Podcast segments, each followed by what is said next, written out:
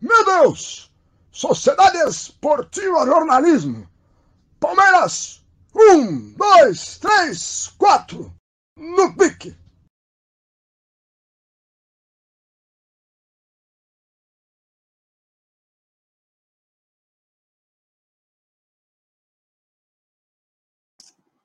No pique do moleque doido, como diria meu amigo Marcelo O, chegando para mais uma edição do nosso querido podcast, live, canal no YouTube, vídeo.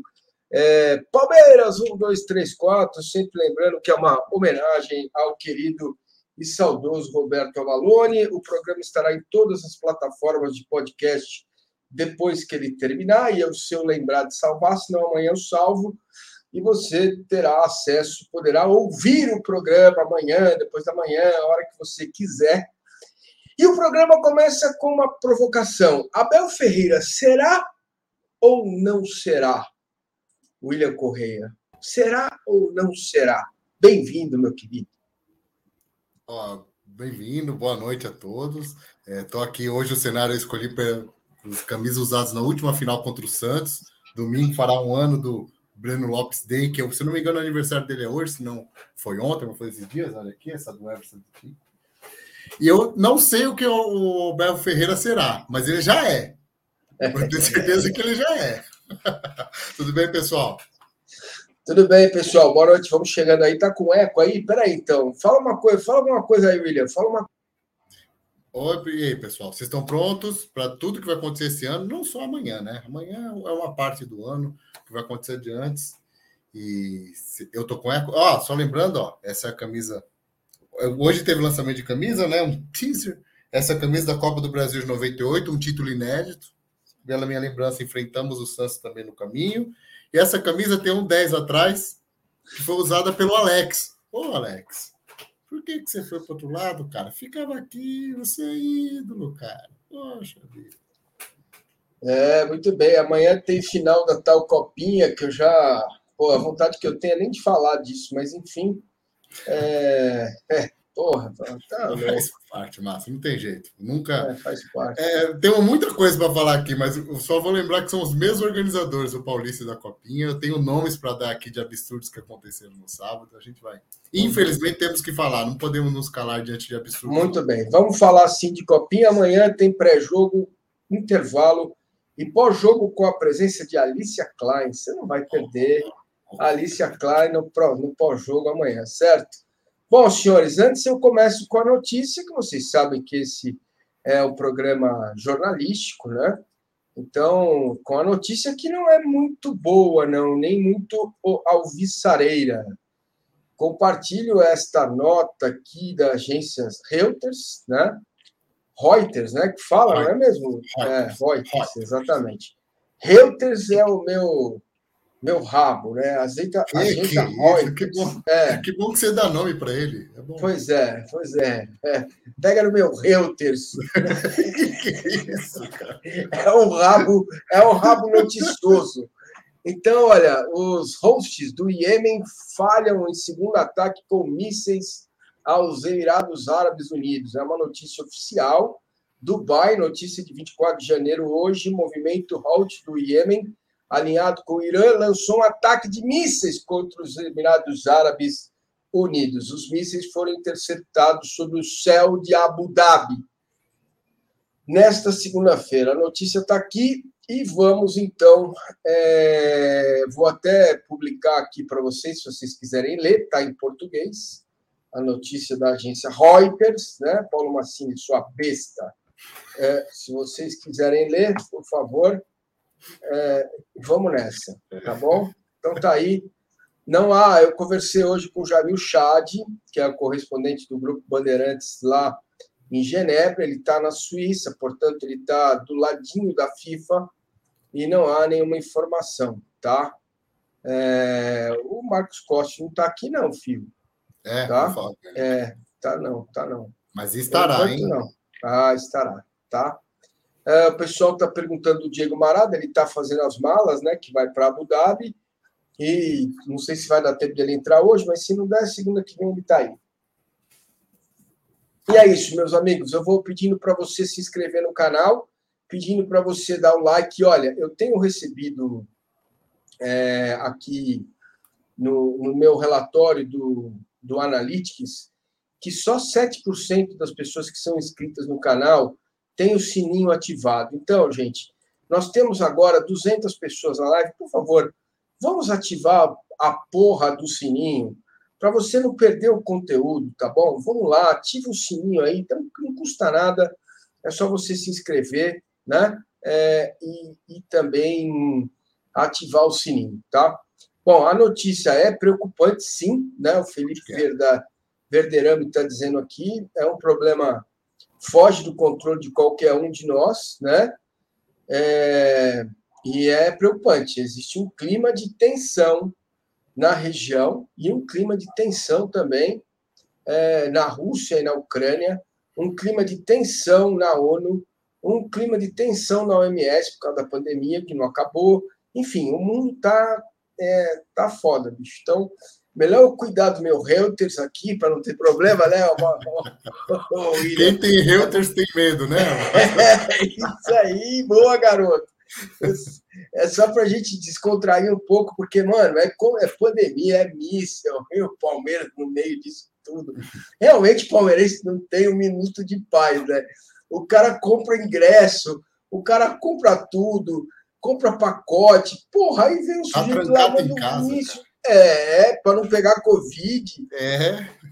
É, porque se pegar Covid já era, não pode não. chegar em nenhum, entendeu? Tá bom esse enquadramento aqui? Você prefere tá assim? Bom, olha, ó, tá bom? Tá, tá, tá, do lado de, de quem foi o primeiro campeão Libertadores e quem vai ganhar o Mundial esse ano. Tá ótimo. É, isso aí, cara. Então, o Rafael tá mandando um beijo para você.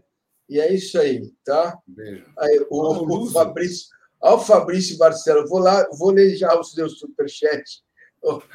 míssel do Reuters do comentarista. Ah, rapaz, vai para lá, aqui não não, só sai, filho, mas tá bom. Vamos que vamos. Já falei muita besteira por hoje. Bota o Ageu aí, isso aí. Aê. Boa noite, amigos. Abel já, já é e será campeão mundial com o nosso Verdão. Se tornará o melhor e maior treinador da história do nosso Palmeiras. Cara, vocês vão me desculpar, mas o Palmeiras é muito maior que todos nós, que o Abel e tal. Mas o Abel, para mim, já é, cara. Ele já é um dos maiores. Eu, eu não sei se ele é maior que o Brandão, porque é outra época, o Felipão, o Luxemburgo, tem tanta gente boa aí, né, cara? Mas eu, é isso que eu te digo, né, cara? O Costa não apareceu aqui, não, filho. Não, não tá aqui, não. vou tá? falar com ele aí, que ele disse que. É, o que está acontecendo? Você mandou o link certo para ele? Mandei, então mandei então, tá de bom. Novo. Então, beleza, vamos lá. É, então é isso, cara. Pô, a pergunta é essa, né? É, é, Oh, que é isso, mano. Oh, o Ricardo Pires está bravo. Obrigado, viu, Ageu? Que eu falei Obrigado, um palavrãozinho. Ô, oh, senhora mãe do Ricardo, desculpa aí, cara. Que é isso? Volta não, aí, não, pô. Né? Só não manda é. tomar no Reuters. Aí não é, Reuters, no Reuters, no Reuters. Ah, quem chegou, ó. Ah, tá aí, já tá vendo aqui. Agora sim. Aê, garoto. Agora sim. Agora sim, meu querido. Olha, eu, eu já falei isso aqui vou falar novamente, Marcos Costa, agora olhando nos seus olhos, que é o seguinte: os cães ladram, a caravana passa e a vida é assim, cara. Eu vou te falar, eu recebi, eu tomei um pé na bunda só na minha vida, e foi dia 26 de dezembro de 2017, com 20 anos de casa. Foi difícil, cara, mas olha, tá uma delícia isso aqui. Então, bicho, você é craque, você tem competência, tá tudo certo, locutor de verdade, tá? Vamos fazer um tá lá dentro aqui os três juntos para ver se, né? Melhor só ele, né, Marcelo? É, é ele, ele. Não, vamos junto, vai. vamos junto. Não, Marcão, você, vai, vai. Todos somos um, não, todos somos um. Porque foi tão, bonito, foi tão bonito. Deixa eu já dar boa noite, boa noite. Muito obrigado pelo espaço. Muito obrigado pelas palavras, Marcelo, vindo de você. Isso aí tem um valor absurdo.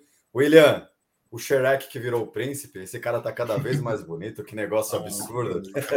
Muito obrigado. obrigado também pelo carinho, tá? No particular, e que vocês fizeram aí. Aliás, vocês fecharam semana retrasada, né? Os três fazendo tá lá dentro. Isso. Foi demais Foi daquele jeito. É. Vamos fazer os três. Vamos fazer uma para o Diego, que não está aqui. Aí isso, fala ó, Foi ele, anota aí, número 10, Diego, pode ser? O tá lá dentro. Foi ele. Anota aí. Número 10, Diego. Bora? Vamos nessa? Vamos, vamos tentar, vamos Não, estragar. peraí, peraí, calma. Fala de novo que eu me perdi aqui. Vai. O que, que eu É assim, tenho ó, que vamos falar? dividir. Hum. Você que tá vendo a gente em casa, vem junto também, ó. É. Lá, lá dentro. Foi ele. Anota aí. Número 10, Diego. Eu anotei mesmo aqui para não esquecer. Vambora? Vamos lá, Vamos. lá, vamos lá.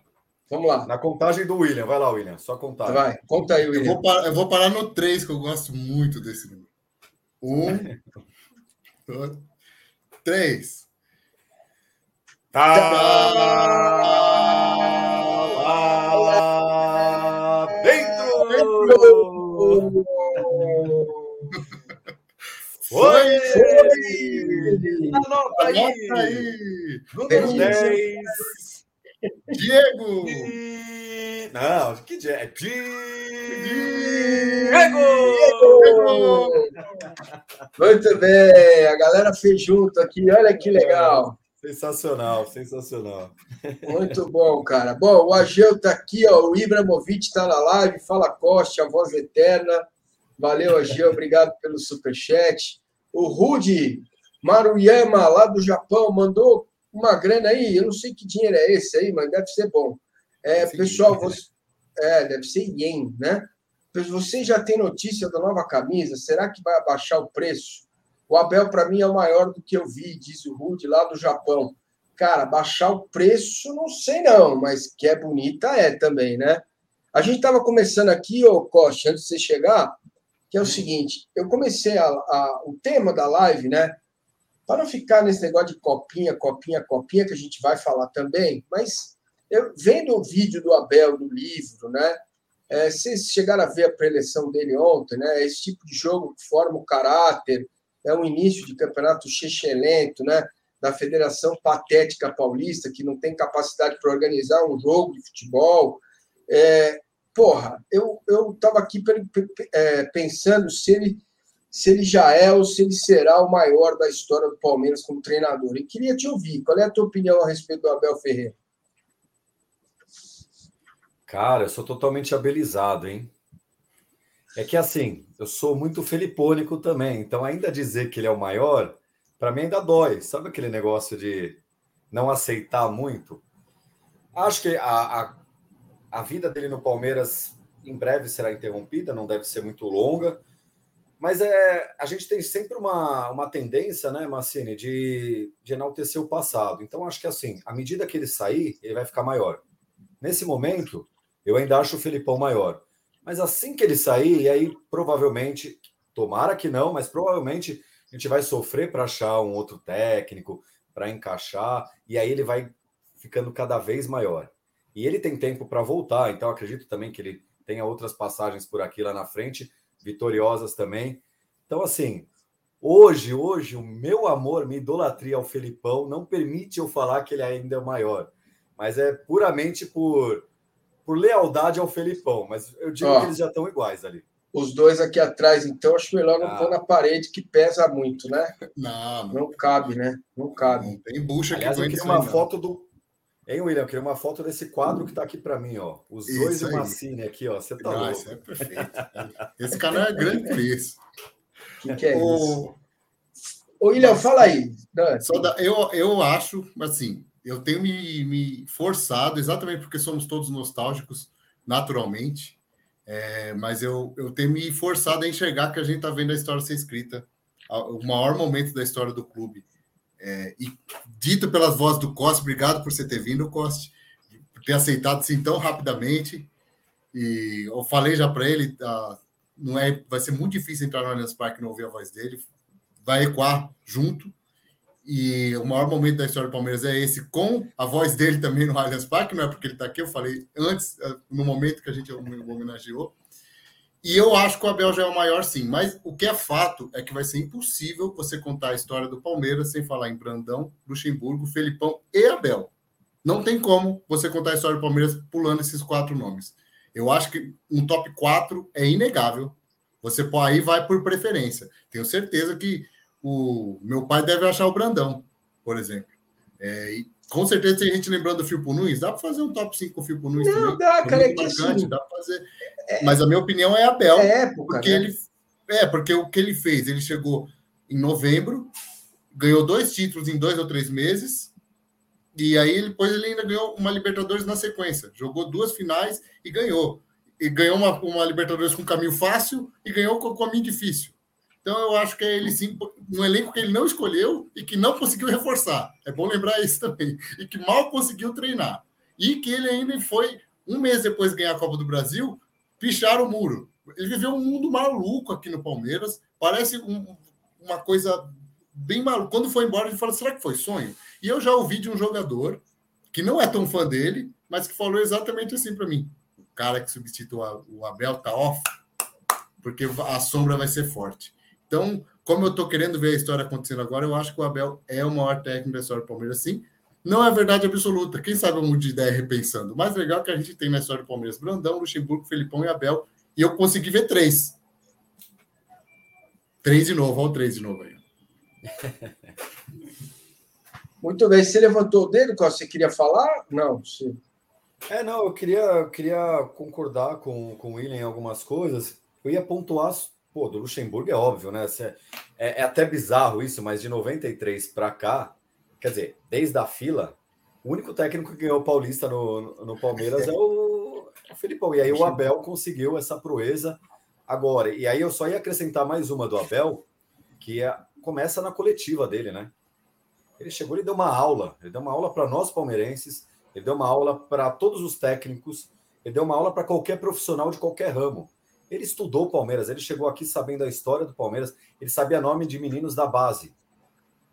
Ele falou nome de meninos da base. Isso aí, ele já chegou sendo grande aqui. Ele já chegou mostrando ao que para que ele veio, sabe? Num meio em que a boleiragem ainda fala mais alta, a malandragem, sabe? O negócio de um ex-jogador. O cara chegou Ó. altamente profissional. O Rodney está dizendo uma coisa aqui que é fundamental, né? Palmeiras jogou 80 jogos no ano passado, sei lá, quase isso. Você imagina o que é ter repertório para 80 preleções diferentes? Além do avante palestra! Meu, o cara tem que falar, ele tem que criar uma história, ele tem que criar uma narrativa. Narrativa é história, é frescura falar narrativa. Criar uma história, criar uma- um modelo e, e situações diferentes. Meu, ele é muito estudioso, como está dizendo o Rodney aqui, que é um excelente comentário, não só o futebol, mas também nas relações humanas. Nesse sentido, ele é um gestor de grupo muito bom, cara. Porque, meu, aonde que a gente vai buscar tanto conteúdo para você motivar um grupo de 30 pessoas que se veem quase todo dia, quase sempre são os mesmos que jogam, sabe? Você imagina a convivência, cara.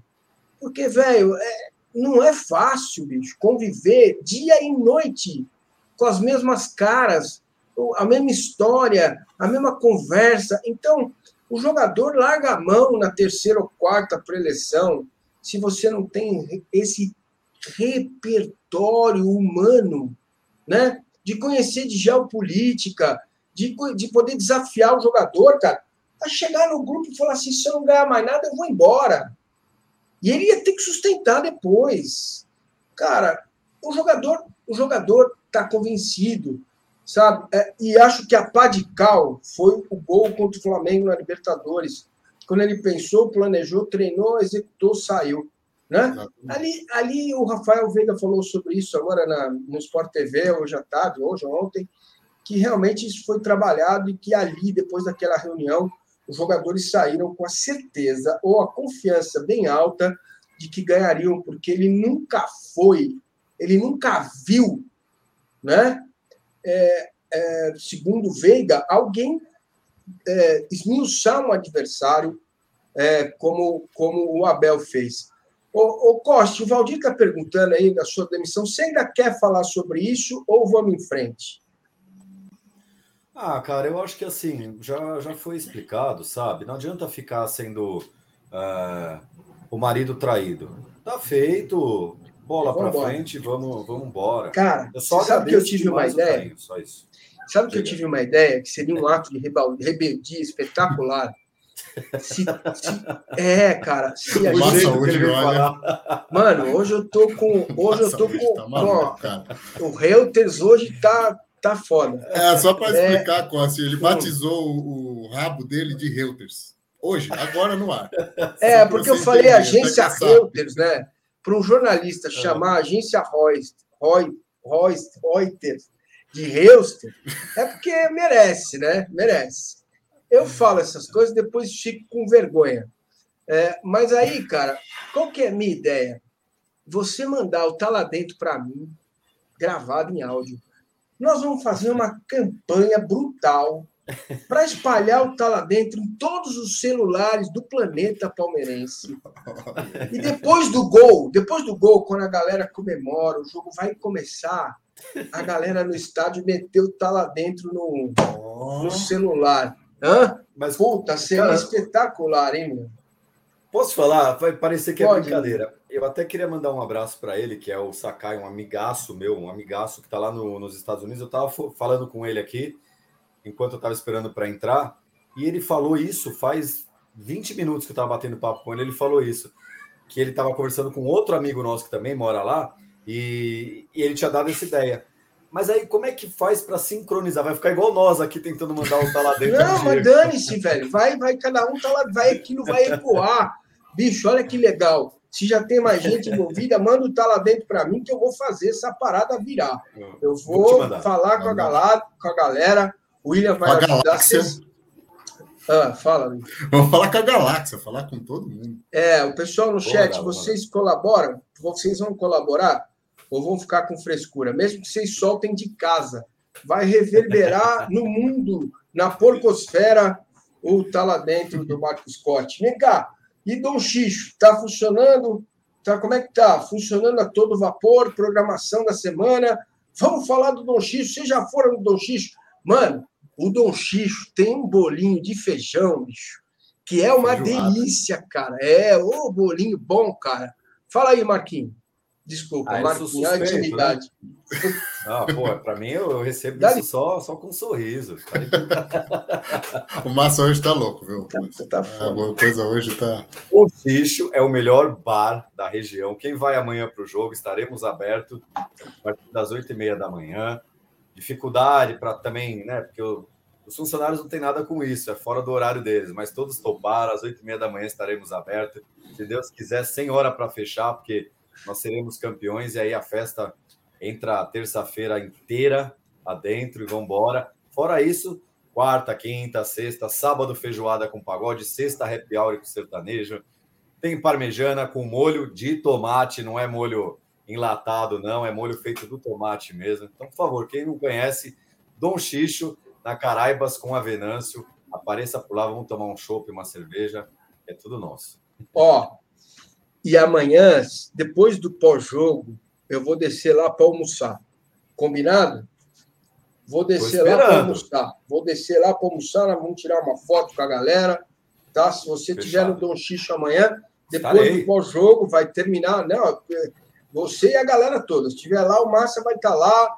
Vou colocar uma armadura, entendeu? Vou, pro- vou, vou proteger o Reuters e vou descer para almoçar lá. O Marcelo, Marcelo Santavica, nosso amigo, apoiador do canal. O Abel tem muito mais ferramentas para a profissão que o Felipão e Lucha, que perto dele são mais gestores de vestiário do que treinadores. O Abel é mais completo, segundo o Vica. E tem também aqui, cara, um superchat bacana do Moisés Queiroz. Viram que o Veiga hoje falou sobre o gol da final da Libertadores? Abel é o maior da história. Katsu. Porra. Moisés, nós falamos sobre isso, filho, tá? É eu isso tô meio com a, com a língua solta, hein? Tá meio. Vai. tá meio E ainda eu já falei que os jogadores, é, pouco, duas semanas depois eu conversei com alguns, e ainda brilhava o olho deles exatamente falar desse gol do Veiga. O Dudu foi escalado na direita exatamente para puxar aquele corredor, e o gol saiu. Já falei, muito jogador achou que. Ó, o Leandro. Muito jogador achou Vamos que o fazer Mike o. tava- É Yamin. É Yamin. É, Yamin. É Yamin. É. É. Grande. Esse é gênio. Esse Faz tempo que eu não consigo demais, falar cara. com ele, pô. Vou gravar. Vou gravar com ele um papo para essa semana. Amanhã tem pré-jogo, intervalo, pós-jogo com a Alicia Klein. Depois da Alicia Klein, eu vou tomar um chopp lá no. junto com o Marcos Forte. Eu dou um xixo. Dom Ele esquece tudo. Ele esquece. Deixa eu mandar um abraço para mim. Eu falei em cima aqui. Esse é gênio, cara. E quando o gênio elogia a gente, a vaidade vai lá para cima. Então, um abração, Yamin. Saudades, cara. Esse é muito bom mesmo. O, o Agil Fumaça bebeu antes da live. Bicho, pior que não. Não bebi, velho. Se eu beber, nossa, se eu beber, eu durmo. Eu sou fraco para beber, cara. Bom, vamos lá, vamos falar. O programa tem que seguir, pelo amor de Deus, me ajudem ao programa seguir, senão a coisa não vira. Meus caros, meus queridos, bom, a estreia do Palmeiras daqui a pouco tem copinha, tá? que o mundo agora está enlouquecido, porque o Palmeiras é... vai jogar a final, né, Copinha. Os caras não têm memória, né? Os caras não têm memória. Só, só um pouquinho. Nem autor de música tem tanto medo de perder música, hein? Aí, ó, onde, onde vai sobrar é só a mentira dessa música de vocês. Vai sobrar só a mentira. O Vitor Curia está dizendo, onde é o Dom Xixo, cara? É na Caraibas com a Venâncio. Quarteirão de cima do solo sagrado do Allianz Parque, no quarteirão de Bom, cima. Na Caraibas com a Venâncio Soares, tá? Eu chego lá, é só rolar três quadras que eu tô lá. É, tô puta, no quintal de casa, bicho. É mais, é mais rápido rolando do que andando. Bom, vamos nessa. Falávamos de. Do Abel, da estreia do, do Paulistão. Não, da estreia do Paulistão. Qual é a avaliação de vocês?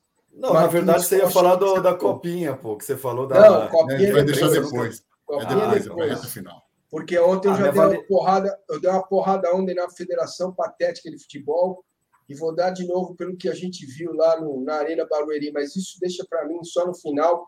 E vamos agora, deixa passar das 10 horas, que aí pode até elevar um pouco mais o tom.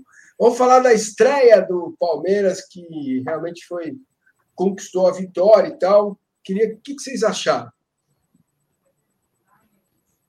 Vai lá, William. Começa. Ah, olha, eu primeiro quero mostrar que o Abel não só motivou o elenco, viu, Massa? Ele remotivou, porque o Palmeiras chegou na segunda Libertadores e depois o Palmeiras ter ido muito mal no Mundial, voltou e ainda ganhou a Copa do Brasil. Então ele não é, ele não é bom só para ganhar, ele é bom para ganhar de novo, para levantar. E, e, isso foi mostrado ontem, eu gostei muito, eu imaginei já que ele vai ter realmente, se passar para a final do Mundial e enfrentar o Chelsea, vai jogar com uma linha de cinco, ele já treinou com três, três zagueiros. Achei que o Scarpa fez muito bem, foi melhor ala até do que o Mike, mesmo sem ser da posição. É, achei que o Palmeiras se portou muito bem, tratou o jogo como tem que ser tratado, resolveu em poucos minutos. Se você for colocar, foi quase no último minuto do, do primeiro tempo, antes do primeiro minuto do segundo, então em pouco tempo resolveu, conseguiu transformar o jogo em treino.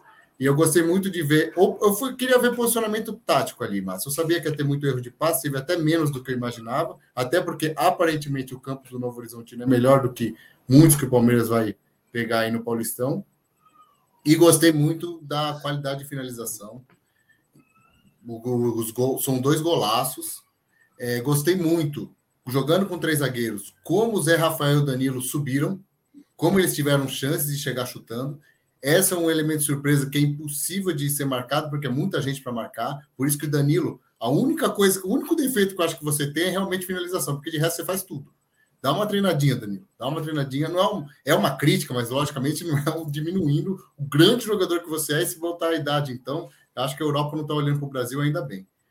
E depois, no segundo tempo, jogou com linha de quatro, que eu imagino que é como ele vai jogar a semifinal, seja com quem for, porque o Palmeiras deve ter um pouquinho mais de dificuldade de entrar. E gostei também, o Scarpa achou o lugar dele mais centralizado, junto com o Veiga. Gostei muito da, do Rony, muito do Rony. Para mim, o Rony foi dos melhores em campo, e o Zé Rafael também.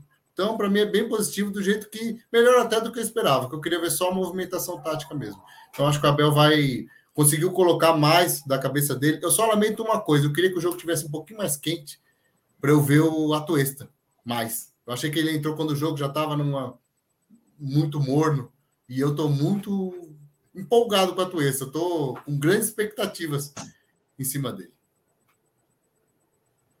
É, começando de trás para frente, também compartilho da mesma empolgação, da mesma ansiedade por ver o Atuesta. Mas acho que assim, entrou no momento certo também. Está é, começando. Eu acho que tem que levar em consideração muito, a, obviamente, a pré-temporada e o calor, né? O calor que tá, assim, uma coisa absurda. Eu só discordo. Concordo com tudo. Concordo com o Zé Rafael. Concordo quando você fala do Rony. Eu sou um defensor do Rony no sentido da entrega dele. Eu acho que é bom ter jogador assim, é necessário ter jogador assim. Todo mundo quer 11 craques. A gente sabe que um time não se faz assim. A gente sabe que os grandes times têm um cara igual o Rony que se doa, cara, que corre que nem um louco. Ele tá na defesa, ele tá no ataque. É, ele, ele faz o, o, o, adversário se preocupar com ele abrindo espaço. Isso foi provado, ele e o Dudu na, na final. O Abel soube utilizá-los muito bem, abrindo espaço, tirando o zagueiro da área para enfiada de bola. Enfim, eu só discordo quando você falou dos três zagueiros e depois dos quatro, que você acredita que ele vá jogar com os quatro. Eu acho que ele está assim, propenso a jogar com três zagueiros mesmo. Talvez pelos estudos dele, eu acho que ele está preparando já para o Mundial uma formação com três zagueiros, cara. Eu acredito que isso ele, ele vai, vai mudar e não vai sair com uma linha de quatro ali, não. Eu acho que a final vai ser assim. A final vai ser com três, na verdade, cinco. Mas eu acho que para a é, semifinal, talvez ele até, ele até comece com os três, mas vai precisar de gente por dentro. Então, acho que ele vai botar o Scarpa e o Veiga mais centralizados e jogar o Piqueires e o Mike como laterais mesmo para achar espaço. Mas ele nem sabe quem é o adversário da final e o Abel, como diz o Márcio, ele é negociador, ele escala o time de acordo com o adversário. Então, acho que nem ele tem essa certeza. Se pegar o Chelsea, ele vai com cinco lá atrás mesmo e vamos embora e tá certo. É, e só para completar o Scarpa, né? Que assim, a gente tem que falar do Scarpa, pô. Tem que falar. E aí, é, o Abel tem a mão nisso, né? Acho que de tanto, acho que de, é, no sentido de ter observado, estar sabendo aproveitar o Scarpa. E o Scarpa tem muito mérito pelo que está jogando, aonde está colocando, ele está dando conta do recado. Para mim foi muito impressionante. Eu estava lá em Montevidéu e eu fiquei reparando muito no Scarpa.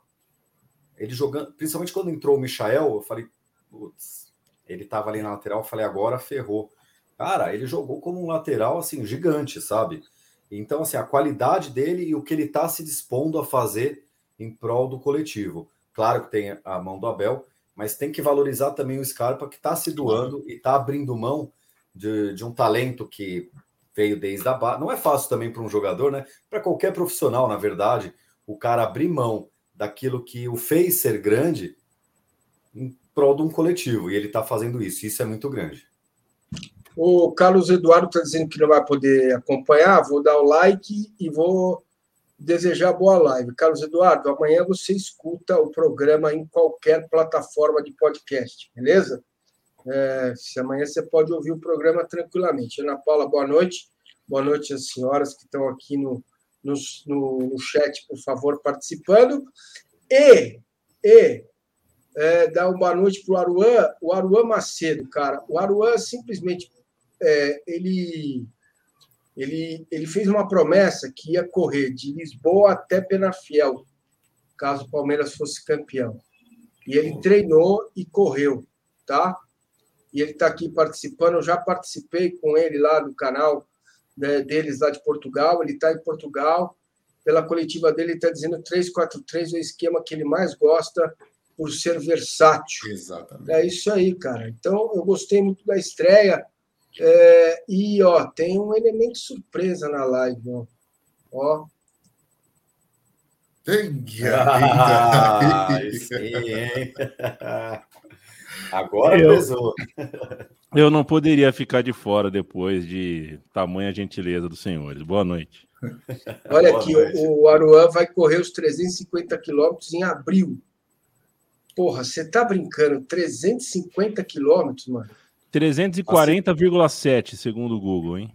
Você tá de brincadeira, Aruan. segundo o Google, Aruan que significa quieto, manso, pacífico. É, ó, 350 quilômetros é o que o Rony corre em uns 60 minutos. É bastante, hein? É bastante. Gente, vocês podem tocar a live que eu fiquei cansado. 350 Eu já estou cansado aqui, bicho. Meu Reuters está já, porra, imagina. Olha, meus queridos, é o seguinte. Bom, tá chegando o Leandro a mim, que é o gestor do Central 3. Se você não ouviu o Central 3, ouça, porque é muito bom. Que coisa boa, tem tanta coisa boa que muitos colegas têm produzindo, né? É, Marcos Costa está aí, William Correia, é, o Leandro Yamin, tem umas porcaria também na mídia que eu vou falar, mas faz parte, a vida é assim. ô, ô Leandro Yamin, e você, o que achou da estreia do, da Sociedade Esportiva Palmeiras? Está faltando like, se inscreve no canal e ativa o sininho. Antes de você falar, boa noite para Maria Tereza, que também é apoiadora do canal. Maria Tereza, muito boa obrigado, noite. viu? Dali Massa, obrigado pelas palavras em relação ao Central 3 também. Estamos é, no décimo ano de vida. É, curtam, curtam o canal, curtam a página do Paulo Massini, porque é preciso falar com os robôs também, não só com as pessoas. É sério, curtam. Sempre um prazer falar contigo, Massini. William, tudo bem, cara? Bom ano, sempre um prazer. Marcos Costa, acabei não te escrevendo no último, nos últimos dias, nas últimas semanas. Deixo para falar em público. É, a lembrança de que trabalho a gente tem muito na vida, viu? A gente tem muitos empregos na vida, você mesmo sabe disso. Ao mesmo tempo que está fritando um bife, está falando no microfone. Mas biografia a gente tem uma só. É dela que a gente tem que cuidar. Saiba que, na minha concepção, você cuida muito bem da sua.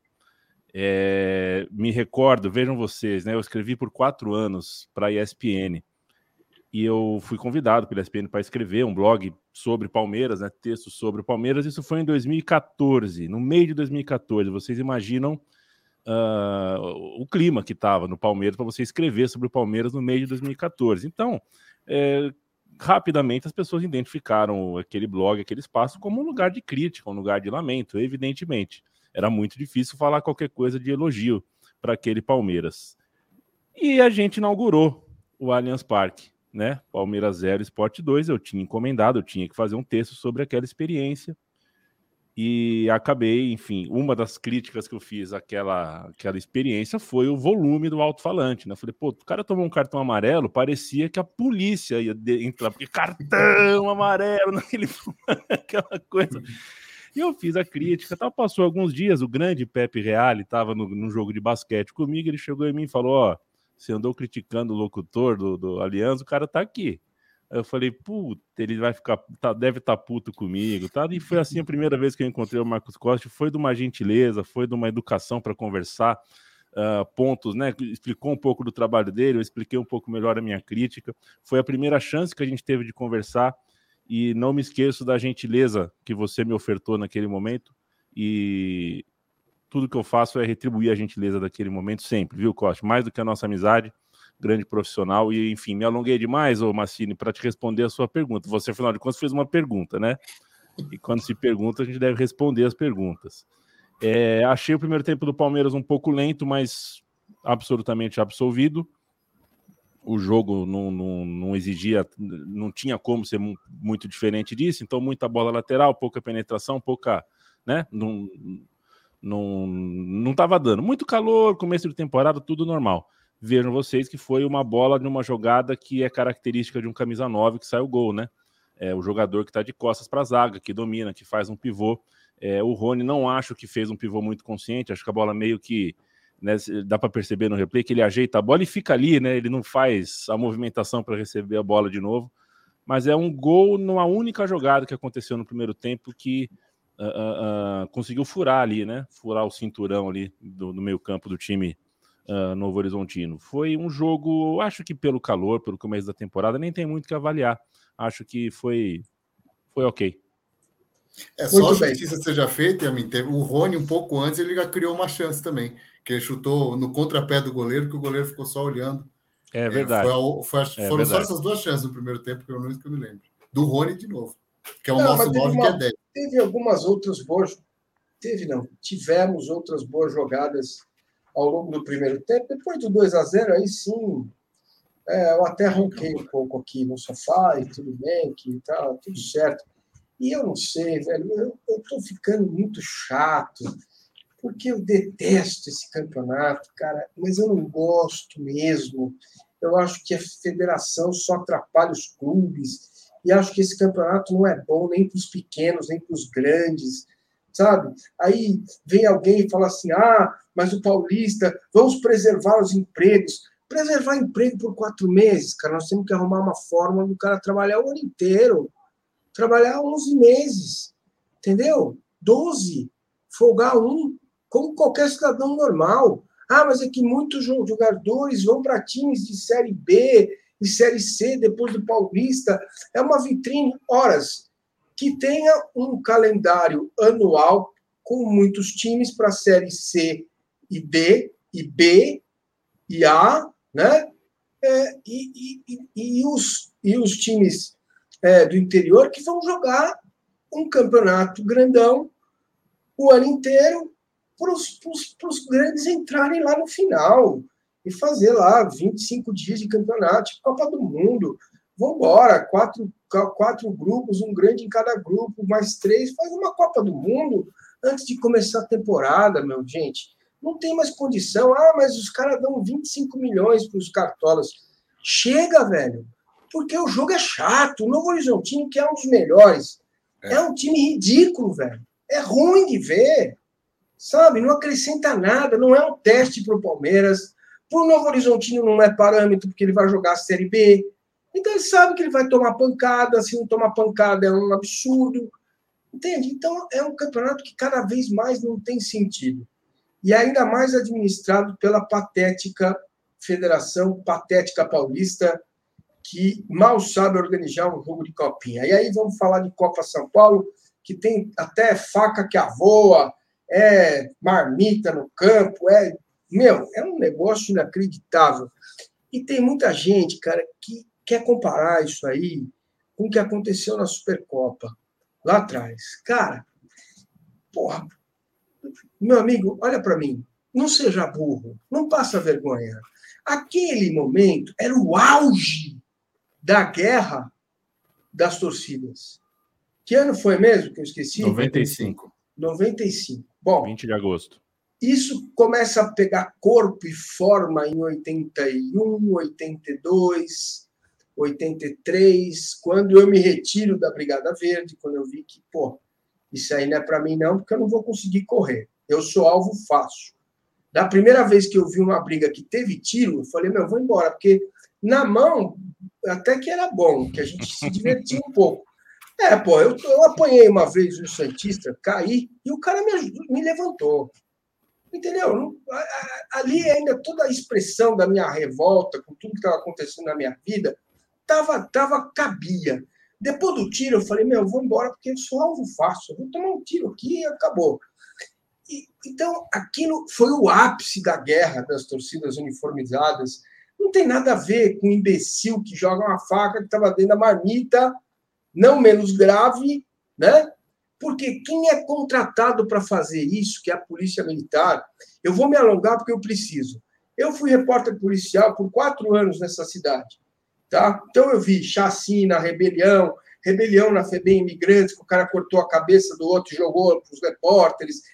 Cara, eu vi preso um matar o outro na minha frente, lá em Diadema. Minha primeira matéria policial, minha primeira reportagem na Rádio CBN, dia 1 de outubro de 98, foi na delegacia de Diadema, onde um preso matou o outro do seguro na minha frente.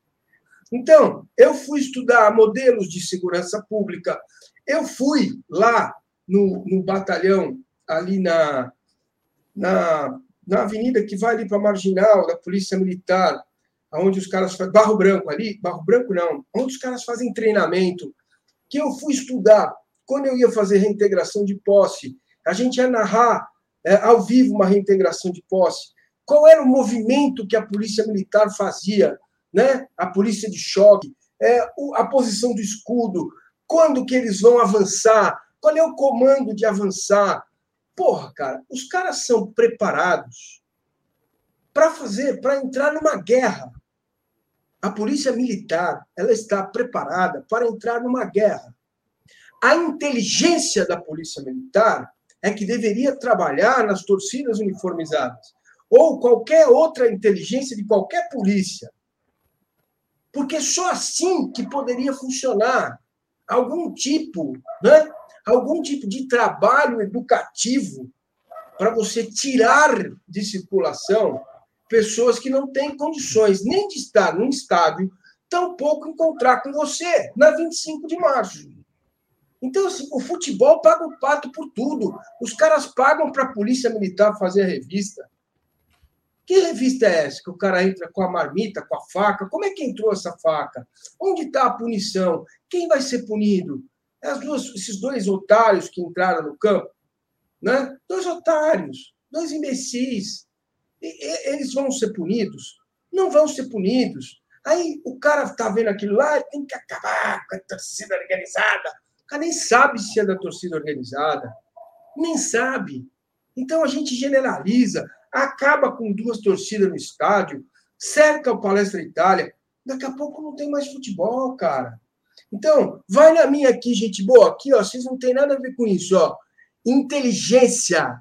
Dois anos de inteligência. E aí o futebol poderia pagar esse trabalho, porque o futebol é milionário. O futebol poderia fazer esse trabalho de treinamento com a Scotland Yard ou com qualquer outra polícia de inteligência no mundo, o Mossad, qualquer outra polícia, cara.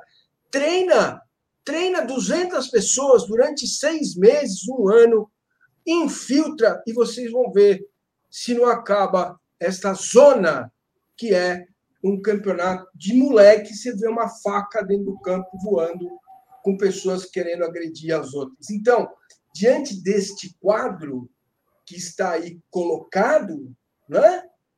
Como é que faz? Como é que a gente faz? A gente vai proibir o futebol, então? Não pode mais ter futebol? E agora tem esse chororô nojento, cara, de parte da mídia. De saco cheio. Hoje eu tô eu, esse chororô, cara, nojento de parte da mídia, dizendo que o Palmeiras tem que. Cara, eu tava na live aqui e eu, sem saber, falei. É, é, já que alguém vai nesse programa de televisão, vai falar o seguinte: tem que fechar o portão no último jogo. Quer dizer, você vai punir a torcida do Palmeiras que não estava no estádio. Pois é. Entendeu? E aí um chororô, porque vai jogar no Allianz. Cara, o Corinthians jogou no seu estádio várias vezes. Tem várias finais, semifinais que aconteceram no estádio do clube mandante. Entendeu? Então, cara, desculpem, mas isso não é desabafo, não. Isso é um editorial. Isso eu estou dizendo para vocês. E tenho como provar, como diria o especialista. Quero ouvi-lo sobre Copinha. Começa Nossa, você, vou... William Correia. Eu vou falar rapidamente. Primeiro, que enquanto o Palmeiras foi chamado, palmeirense chamado de porco, como um preconceito, por, por vir de italianos. Em 86, a torcida do Palmeiras abraçou o porco. Aliás, falando disso, recomendo o podcast sobre meninos e porcos do UOL. É muito bom, é pesado. é, você fica assim pensando, eu que nasci em 86, cresci nos anos 90, até lembro porque eu comecei para o estádio, aquilo ainda ecoava. E o Palmeiras abraçou o porco, que era uma ofensa contra italianos, contra quem fundou o Palmeiras. Eu não tenho é, ascendência italiana. Mas eu, o Palmeiras abraça a todos e o Palmeiras abraçou o porco. Tudo começou quando, bizonhamente, criou-se uma guerra com o Tricas. A partir do momento que alguém, que os São Paulinos ficaram bravos com o Tricas, criou-se um, um, E é o Palmeiras que é fascista, segundo vocês dizem, né? Mas criou-se um clima de guerra em um campeonato que o São Paulino tinha que provar que era o mais macho. A partir daí, diante do que, da sociedade que a gente vive e diante do que acontece no estádio de futebol, não são só os São Paulinos, mas o São Paulino resolveu criar esse clima de guerra para si, era natural que haveria uma invasão de campo. Era natural. Mais natural ainda é que haveria uma faca ali. Porque a revista não é bem feita. E quem já foi em estádio sabe que não é bem feito. Eu fui ver Palmeiras e São Paulo como torcedor é, ano passado, eu não tive que mostrar nada de comprovante de vacinação. Pelo contrário, estava no meio de uma aglomeração. Então, não, não funciona. Mas eu acho importante citar dois nomes aqui, Márcio, por isso que eu estou olhando aqui. Um é o árbitro Matheus Elgado Canansan. Tem 23 anos, formado em 2017, começou a apitar a primeira divisão do Paulista no passado. Cara, você jogou todo mundo ali em campo à sorte, porque podia ter entrado para machucar um palmeirense, agredir até matar, tinha faca no meio do campo, como também um do São Paulo por revolta. E ele, na súmula, ele cita que ele não encerrou o jogo porque o policiamento foi garantido pela PM, citou o responsável, capitão PM, Alexandre Rodrigues Abara, ou Abara. Outro irresponsável, o, aquele jogo acabou por sorte, não tinha nenhuma condição daquele jogo ter começado, ter recomeçado, ter continuado. Acabou. Houve uma invasão, houve uma faca, o estádio estava lotado, qualquer um invade. normalmente, quando tem mais gente, basta o primeiro agir. Normalmente a briga começa quando o primeiro bate. Então, o primeiro que invadiu pode vir um monte de gente. E, e ali, com certeza, tem outras facas. Talvez tivesse arma. E aí? Aconteceu, não tinha por que o jogo continuar. Foi um absurdo. A partir daí, primeira coisa, jogo no Allianz Parque. O regulamento diz isso. Em 2016, uma semifinal do Corinthians e Cruzeiro foi jogada em Itaquera. Já teve final no Parque São Jorge, já teve final no Canindé. O Canindé não oferece segurança. Se vocês acham que a Arena Barueri oferece segurança, vocês Sim. são malucos. E pensando em segurança, como vai o palmeirense se concentra mesmo, as, as organizações se concentram ali no Allianz Parque, é mais simples ali. O grande absurdo, e é por isso que a Copinha, para mim, quer, perde cada vez mais a graça, é que a Federação Paulista, ela acha que jogo, é campeonato bom é muito jogo, não jogo de qualidade. Então, ela conseguiu marcar um jogo em Itaquera em 25 de janeiro, que era a data da final do Paulista, que ou ia chegar, que ia chegar um grande, ou do, mesmo que fosse Flamengo ou Vasco, ia precisar de esquema de segurança. A, a Federação Paulista conseguiu. Normalmente você fala assim, pô, as, as entidades têm que conversar. Ela não conversou consigo mesma. Então não tem que fazer. E outra, está no regulamento. O jogo vai ser lá. Então, resumindo, foi criado um campeonato de quem é mais macho, entrou alguém, por sorte também, se não me engano, é Caio, o nome do jogador de São Paulo, também foi lá e segurou. Deve ser, até devia ter anotado o nome dele aqui para não esquecer. Por sorte, não aconteceu nada. E os jogadores do Palmeiras e do São Paulo foram relegados à sorte depois que foi achada uma faca e continuou o jogo. Fora isso, parabéns ao Palmeiras pela campanha que fez na Copinha. Para mim, juro, não faz tanta diferença se for campeão ou não, no sentido de avaliação. Lógico, eu vou torcer Palmeiras, eu quero que seja campeão, não é isso que eu estou dizendo. Mas em relação a, ao trabalho na base. E para mim, o sucesso da base é o que o Gabriel Menino fez contra o River Plate, o, que, o lançamento do Danilo para o gol do Breno Lopes, que vai fazer um ano daqui a pouco, o que o Patrick de Paula fez contra o São Paulo nas quartas de final da Libertadores, o passe do Verão. Isso, para mim, vale mais que a Copinha. Mais do que a Copinha. Porque é isso que vai. Para mim, base é um bordão do Galvão Bueno. Quem é que sobe, é isso. Fique à vontade. Vamos aí, lá. Bom, é, é... diga lá, Costa, por favor. Não, tô apontando para você, por favor. Não, é, é... William, corroborando o que você falou, não custa lembrar que no um minuto e meio que o juiz fez questão que acontecesse de jogo, o Palmeiras quase tomou um gol, quase tomou um gol, o jogo poderia ir para os pênaltis. É uma jogada que hum, eu posso interpretar como uma jogada na qual os jogadores do Palmeiras não estavam com a cabeça em campo. Não estava abalado, quase com o São Paulo. E se aquela bola entra e a gente vai para os pênaltis? Né? É, era evidente que o jogo tinha que ter uh, parado. Eu acho que Palmeiras e São Paulo em jogo de júnior já tem um peso natural, a lembrança da Supercopa, 20 de agosto de 95. Aliás, uh, o Marcelo Vica, quem manda um abraço, escreveu que na briga da Supercopa de 95 tinha entulho no tobogã, né? E para muitos a teoria é que aquele entulho era proposital, que o jogo naquele estádio era proposital, que o posicionamento das da, da polícia de um lado e de outro uh, foi um posicionamento proposital, que era do interesse de muita gente que a briga acontecesse exatamente como aconteceu. É, não acho que foi o que aconteceu uh, em Barueri, mas acho sim que são muitos anos de desaforo, né? muitos anos que não pode nada, é tudo proibido, e você cria um ambiente de tensão na arquibancada. Então, a gente está cada vez mais perto desse tipo de coisa acontecer do que longe. Então, é de fato, não me surpreende quando um torcedor perde a estribeira, invade o campo, uh, me choca, mas infelizmente é, não me surpreende. Quanto aos relatos que a gente ouviu da torcida do São Paulo, uh, agredindo pessoas, dando soco em pessoas, ameaçando pessoas porque estavam com o brinco, com o cabelo, com a camisa de cor rosa, qualquer coisa do tipo, é, vale observar. Exceto um caso que uma reportagem do UOL reportou como racismo, e o caso de racismo é a parte, porque o racismo é do racista e a sociedade brasileira, a sociedade nossa é uma sociedade racista. E acho que a gente vai encontrar pessoas em quase todos os jogos falando algum tipo de coisa dessa, chamando alguém de macaco.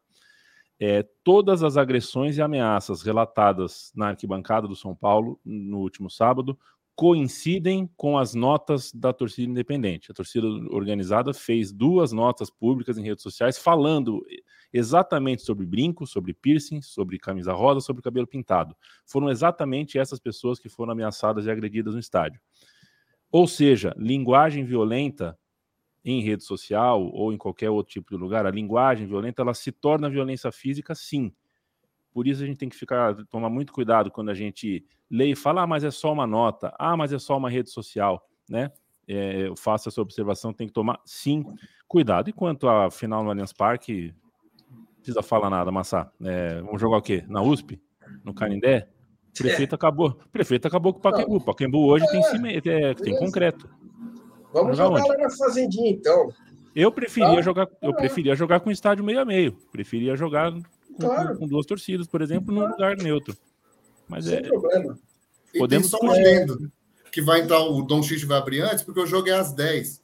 Ô, Federação Polícia, por que, que esse jogo não podia ser 9 e meia e vocês não tivessem tido a proeza de marcar um jogo do Corinthians no dia da final da Copinha? Ah, porque... Pô, conversa com a Globo, que a Globo é, não tem mais o Paulista, é. tem sua primeira, a Federação Paulista não quer largar muito a mão. Não, você joga às 10 e outra, só um aviso.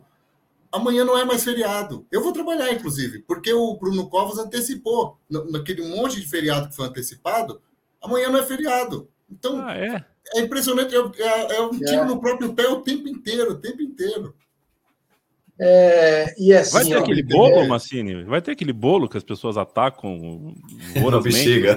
Ah, eu... Até meu, já, Tem que ter, pô, senão é aniversário de São Paulo. Vai ter sim. Eu cobri essa festa. Eu também. Massini, só, só para completar o que vocês estão falando, claro, é, eu lamento demais, porque assim, é, para mim é muito louco na minha cabeça que você pega justamente o que deveria ser de mais inocente no futebol, de mais bonito, que são é, os meninos que estão subindo, né, uma base que foi trabalhada, é, novos talentos que, que vão surgir que daqui a alguns anos vão marcar a história. Então é um momento tão único assim na vida desses atletas, na vida da família desses atletas e de nós torcedores, né? É, que vamos poder falar. Eu vi esse menino começando, por exemplo, eu tive o prazer de trabalhar por três anos com a base, em jogos da base eu não sei, eu criei um carinho por esses meninos aí que eu não sei dizer, sabe? É coisa de torcedor mesmo, de paixão pelo, pela camisa e ver que eles estão vestindo a camisa. E acho que para nós torcedores isso tem um, um peso é, bacana disso. Concordo que além do título tem a revelação, mas você vê que eles vestem a camisa, como hoje já não acontece mais com o tal do profissionalismo. Esses meninos vestem, eles aprenderam a amar o Palmeiras, porque o Palmeiras tirou eles de uma situação crítica, muitas vezes, de uma situação social ruim e abriu as portas. Então, pode ser que lá na frente deslumbre, perca um pouquinho isso que eles vivem hoje, mas hoje eles têm um amor pelo escudo, e não é só o do Palmeiras, o do São Paulo pelo São Paulo, o do Corinthians, enfim, todos é, pelo time que está dando a oportunidade de vida para eles, de dar uma casa para os pais, de um, de um futuro melhor para toda a família, enfim. E em contrapartida, é justamente onde a torcida é, nos últimos anos tem mais também achado um espaço para para colocar também tudo de ruim que talvez essa é, é, essa diferença social que o menino do, no futebol acha, o menino na arquibancada ele acha de uma forma invertida, que é através da violência, através de pegar uma pessoa que pensa diferente. Eu, o relato do menino do São Paulino com a camisa rosa, que é uma camisa é, com um viés muito bacana, que foi destinado, acho que 30% da venda para o combate ao câncer de mama, ele relatando que ele foi no jogo e ele teve que passar em corredor polonês. Isso é, é de uma maldade assim, cara, brutal, sabe? Que, que não cabe. Quanto ao estádio, é, eu acho engraçado, eu estava falando com um amigo meu, eu acho engraçado que o, o, o Allianz Parque é da W Torre, não é nosso. Quando convém, é nosso. Aí, aí é do Palmeiras, aí não é da W Torre. Para mim é campo neutro, não é da W Torre? é Campo Neutro. A W Torres cedeu gentilmente para a Federação Paulista que essa final fosse lá. Temos que agradecer a W Torre, é Campo Neutro. E só mais uma coisinha, William, sobre meninos e porcos, cara. Sabe o que é? Sabe assim, ó, eu tenho inveja quando eu leio um texto de Amin e eu morri de inveja com esse documentário. Você não precisa de imagem, cara. Eu que sou um cara apaixonado por rádio, pelo amor de Deus, é cinematográfico. Os caras conseguiram fazer um documentário de áudio cinematográfico. É perfeito, é perfeito.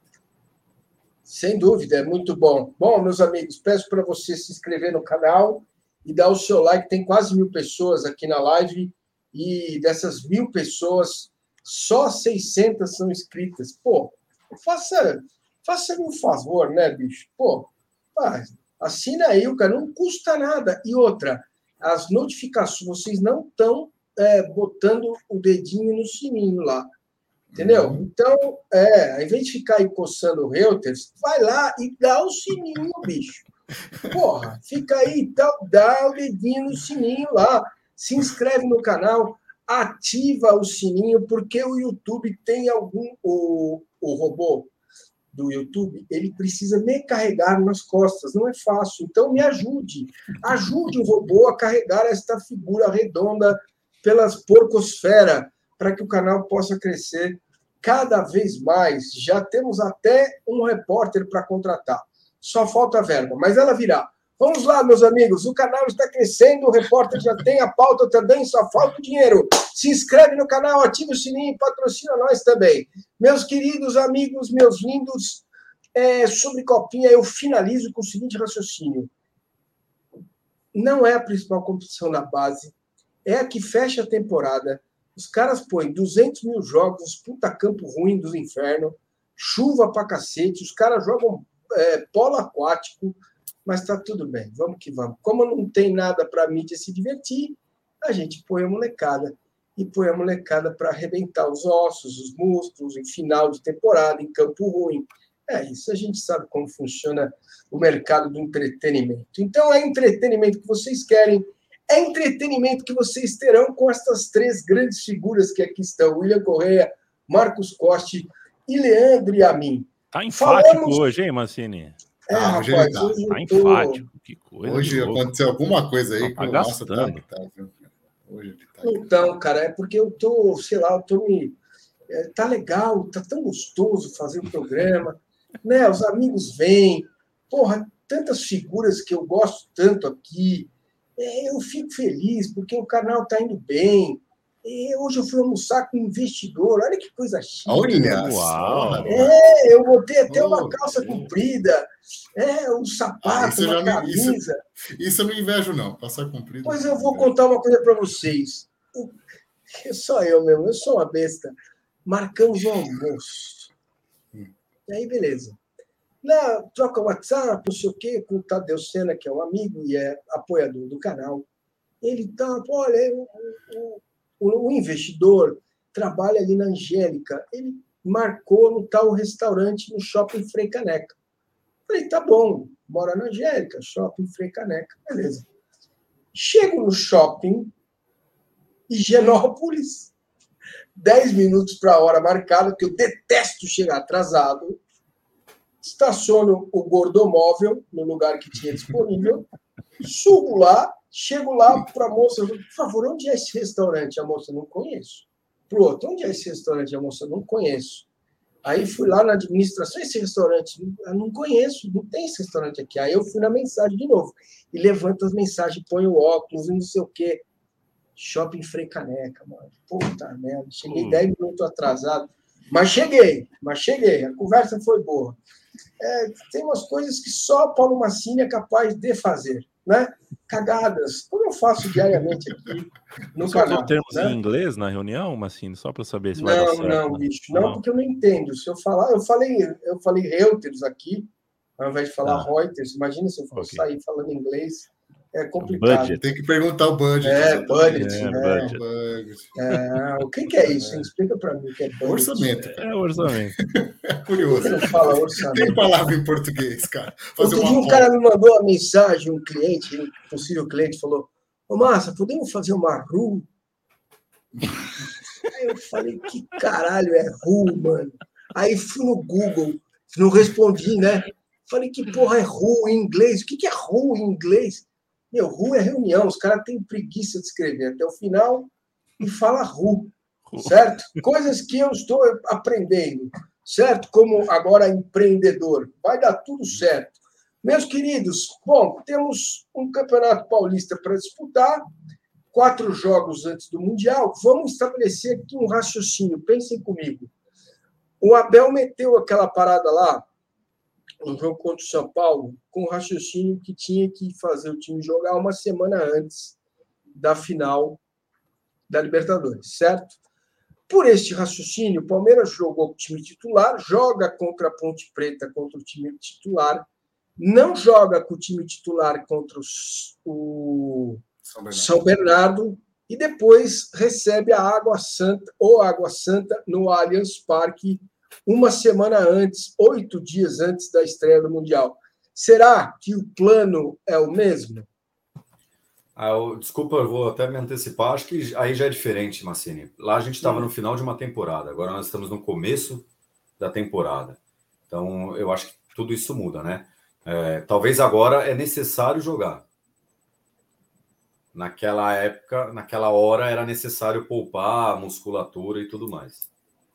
Eu, eu acho que esse time precisa jogar também. Eu concordo com, com o Coste. Eu não sei, porque ontem ele falou em rodízio. Não falou essa palavra, mas eu não vou lembrar agora, mas ele falou em, em alternar. Mas eu acho que esse time precisa jogar. E ainda bem que temos tempo, né? Diferente do que aconteceu do último Mundial. Então, vai usar a Paulista do jeito que tem que ser usado mesmo. Eu acho que vai, vai botar para jogo mesmo. Vai jogar só... os quatro jogos? Os quatro jogos?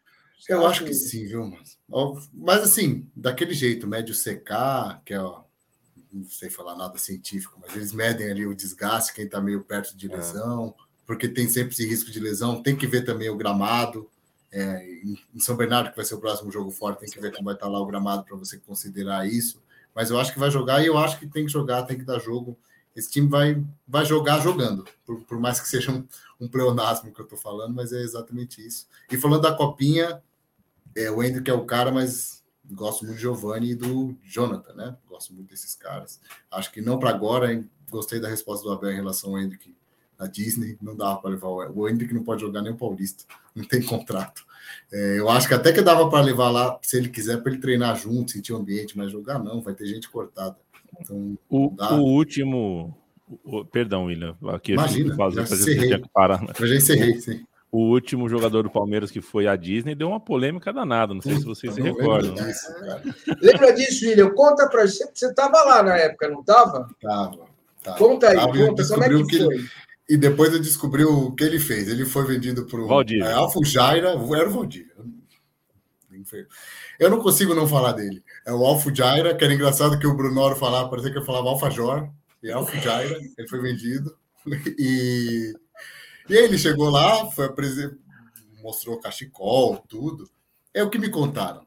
No contrato, ele encaixou algumas, algumas exigências, escrita a caneta. Falou: vou, tô de férias uma semana e ele não viu nada que estava dando errado. É curioso que, assim, ele não achou internet na Disney. Amigo, eu cobri jogo no Pacaembu. Só jornalista que cobriu o jogo no Pacaembu sabe o que é não ter, não ter internet, cara. No Pacaembu, teve, teve, teve vezes que eu não ia, porque eu sabia que não ia ter internet. Se era um jogo pequeno, eu fazia da redação. E como é que não tem na Disney? E outra, a esposa dele todo dia botava coisa no Instagram da viagem dele na Disney. Só faltava internet para ele. Enfim, ele se deu o sumiço de uma semana, chegou e teve que voltar ah, é. ao Palmeiras. E no jogo da volta contra o São Paulo se machucou com 15 minutos. Eu acho que a, a, sala de imprensa do Palmeiras deveria ter a frase né, na, na parede, assim, a frase, abre aspas, eu não sumi, eu tava na Disney, fecha aspas. acho que é uma das grandes frases da história do Palmeiras. Bom, eu fazer o quê? Ia buscar ele lá? Eu tava lá, era só me encontrar, não, não, não, não sumiu, eu tava lá. É, boa noite a todos aqui no chat que estão por aqui. Muito obrigado. Pedindo para vocês se inscreverem e darem o like. Muito legal a participação de vocês. Estamos com uma boa audiência. Não para mandar um chupa Galvão, tem que passar de 1.300 pessoas dentro da sala. Aí eu mando o chupa Galvão. Então, fale para todo mundo que estamos aqui para a coisa poder funcionar e bem. Bom, óbvio, né? A pergunta foi bem feita: se leva o Hendrick, não leva o Hendrick, né? Então, eu queria, antes de pedir a opinião de vocês, dar um, uma, uma informação. Eu conversei aqui no pré-jogo da Copinha contra o São Paulo com o professor doutor Rodrigo Leitão, que é, é doutor em ciência do esporte pela Unicamp. É, o Rodrigo Leitão, só na base, ganhou 18 títulos. Mas mesmo que não tivesse ganho, ele tem 200 artigos profissionais escritos na literatura sobre futebol. Ele passou um tempo estudando futebol em Manchester, é, né, no Real Madrid, enfim. Então, é um cara muito qualificado para falar sobre isso. E eu perguntei, porque eu vejo, já vi outros Hendricks se perderem pelo, pelo planeta, né? E eu perguntei para ele, cara, tem algum critério técnico? Tem algum critério científico para dizer assim, o Hendrick está pronto, põe para jogar 20 minutos, 40 minutos, 50 minutos no profissional? E aí ele me explicou o seguinte, cara. É... Primeiro, a, o olhar do técnico no treino com os profissionais. Segundo, qual é a reação dele depois do treino? Né? Aí vai fazer a medição do desgaste, tá dolorido, não tá, como é que foram os choques. Terceiro, aí entra a ciência. Você consegue medir a capacidade do cara, né? Muscular, reação, explosão, o cognitivo, o emocional. A ciência consegue fazer uma anamnese, porque não sabe o que é uma entrevista, com o jogador, físico, mental, para saber se ele está pronto. Diante desse quadro, o Palmeiras tem esses profissionais capazes lá para fazer isso. Porque eu, como sonhador, como é, uma, uma espécie de ameba futebolística, seria lindo ver o Hendrick meter uma caneta no Lukaku, assim, porque seria, seria o retorno da magia, de Coutinho, né, de Neymar, filezinho de borboleta, passando por baixo da perna dos, daqueles jogadores grandões do Chelsea e tal. Então, eu fiquei imaginando Hendrick encanta o mundo, Palmeiras ganha o Mundial. Mas tem que pôr os pés no chão, porque é, é, o Abel me parece que encerra o assunto, né? Queria ouvi-los a respeito do tema. O, o Massa, sobre o tema, eu, eu faço uma observação de um que vingou e o de um que não vingou tanto assim e que tinha o contexto de Mundial de Clubes, no caso, o Alexandre Pato. O é, Alexandre Pato é um que subiu muito rápido, é, já estreou no profissional, inclusive contra o Palmeiras, fazendo o Diabo. E aí foi jogar o Mundial, fez gol no Mundial, fez gol na semifinal, inclusive junto com o Luiz Adriano, que era outro menino que estava saindo da base. É, e outro que deu muito mais certo que o Pato, que é o Neymar. Ele estreou no Santos com 17 anos e um mês, depois de já ser falado há mais de dois, três anos. As pessoas falavam: não, o Neymar é uma certeza, o Neymar é uma certeza, ele vai jogar, ele vai jogar. É, o Pato tinha 17 anos e alguma coisa, o Neymar 17 anos e um mês. É, é bastante diferença, né? Bastante diferença para 15 anos e 6 meses, que é o caso do N, 15 anos e 7, 8 meses. É bastante diferença. É, eu também eu, eu, sou do time da, da, da empolgação, porque me, me, me, toca de um jeito muito diferente ver um menino cujo pai trabalha no clube, que tem toda uma história, que tem todo um contexto, e aparentemente é uma certeza mesmo, ao que tudo indica é uma certeza, e, e, me seduz, me mexe muito, mas é, eu acho que com 15, se querem saber, eu na cadeira, porque eu falar aqui com vocês é uma coisa, sentar na cadeira e da, do dia a dia lá e é outra coisa, mas eu tendo a achar que na cadeira do Clube do Palmeiras, nem na copinha, eu teria colocado o Hendrick. É um ponto conservador meu que eu acho que. Uh, enfim, tomara que ou o William, ou o Costa, ou você, Massini, discordem de mim. Pode falar aí, Costa. Eu discordo, então. O seu pedido é uma, uma ordem a mim. Não, na verdade, eu só discordo porque eu vi, acho que foi o João Paulo comentando. Não, na verdade, foi uma entrevista do próprio pai, do, do Hendrick. O João Paulo chegou para ele e falou: Olha, seu filho ele é movido a desafios. Então, com 11, ele foi para o sub-13. Em um ano, ele o sub-13 para ele já tinha zerado. Aí chegaram para o pai e conversaram. E o pai claro, com todo cuidado, o pai ainda perguntou, mas vocês garantem? É, garantimos. Então, aí o pai deu ok, ele foi para o sub-15. E agora a mesma coisa.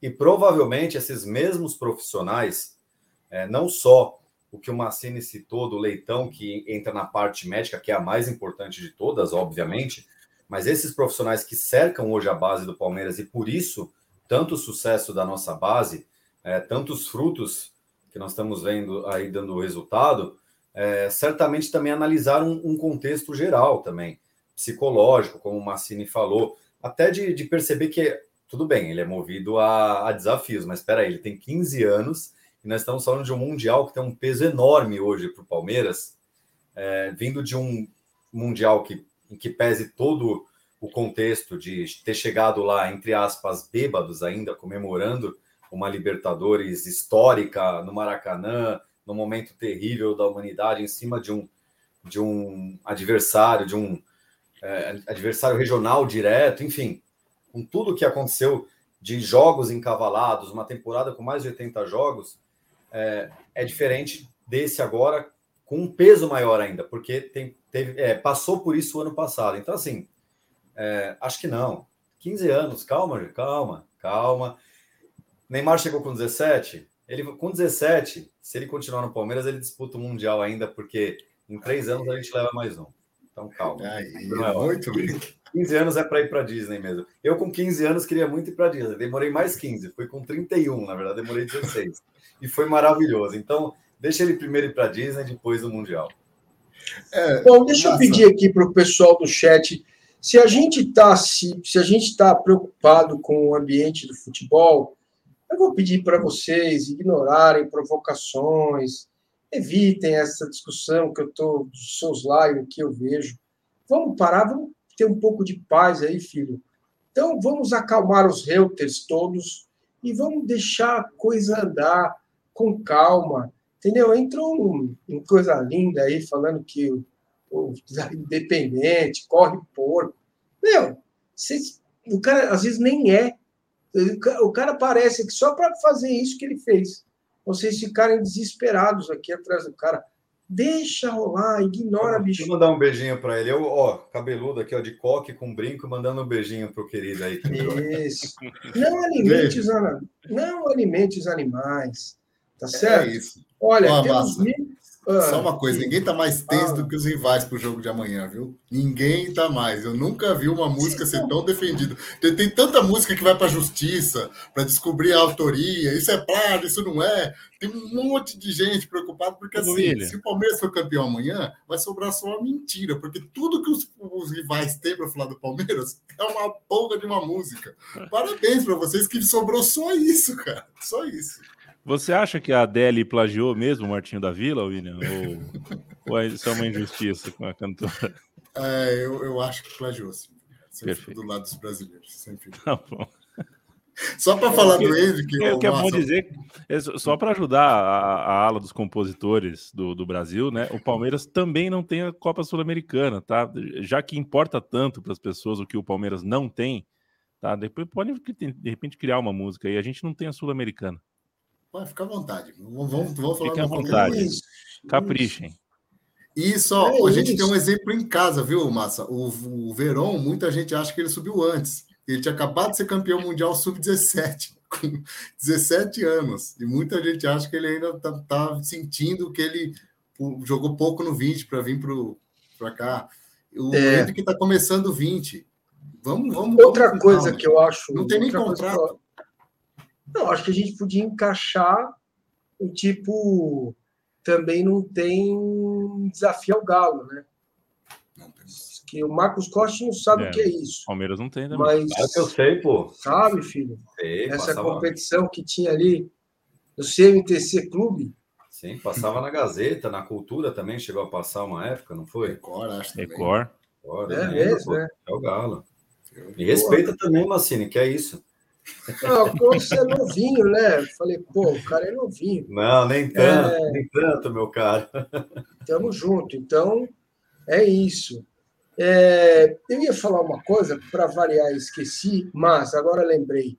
Olha só, vocês acham que isso pode pesar, né? 27 mil palmeirenses no estádio, ingressos todos vendidos, jogo 10 horas da manhã.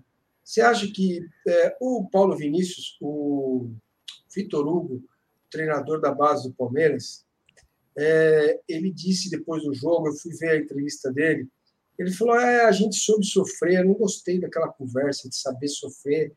Saber sofrer é igual o simpático, que é o primo do feio. Então, ao invés de falar que o cara é feio, o cara fala assim: ah, você é simpático. Então, saber sofrer é, a, é admitir a incapacidade de um time com tanta qualidade como o Palmeiras ter feito um segundo tempo minimamente melhor, né? até para mandar uma bola para o Hendrick definir o jogo, fazer 2 a 0 que ele faria, né? É, 2 a 0 Então, assim, cara, é, o que, que, vocês acham? Pode pesar amanhã? Marcos Costa, você que acompanhou essa molecada é, muito Ele tempo. é o cara certo. Ele é o cara certo para responder isso. Está de base. É, eu ia falar exatamente isso, cara. Eu acho que não. Eu acho que essa molecada aí, essa base, ela tá acostumada, ela veio acostumando.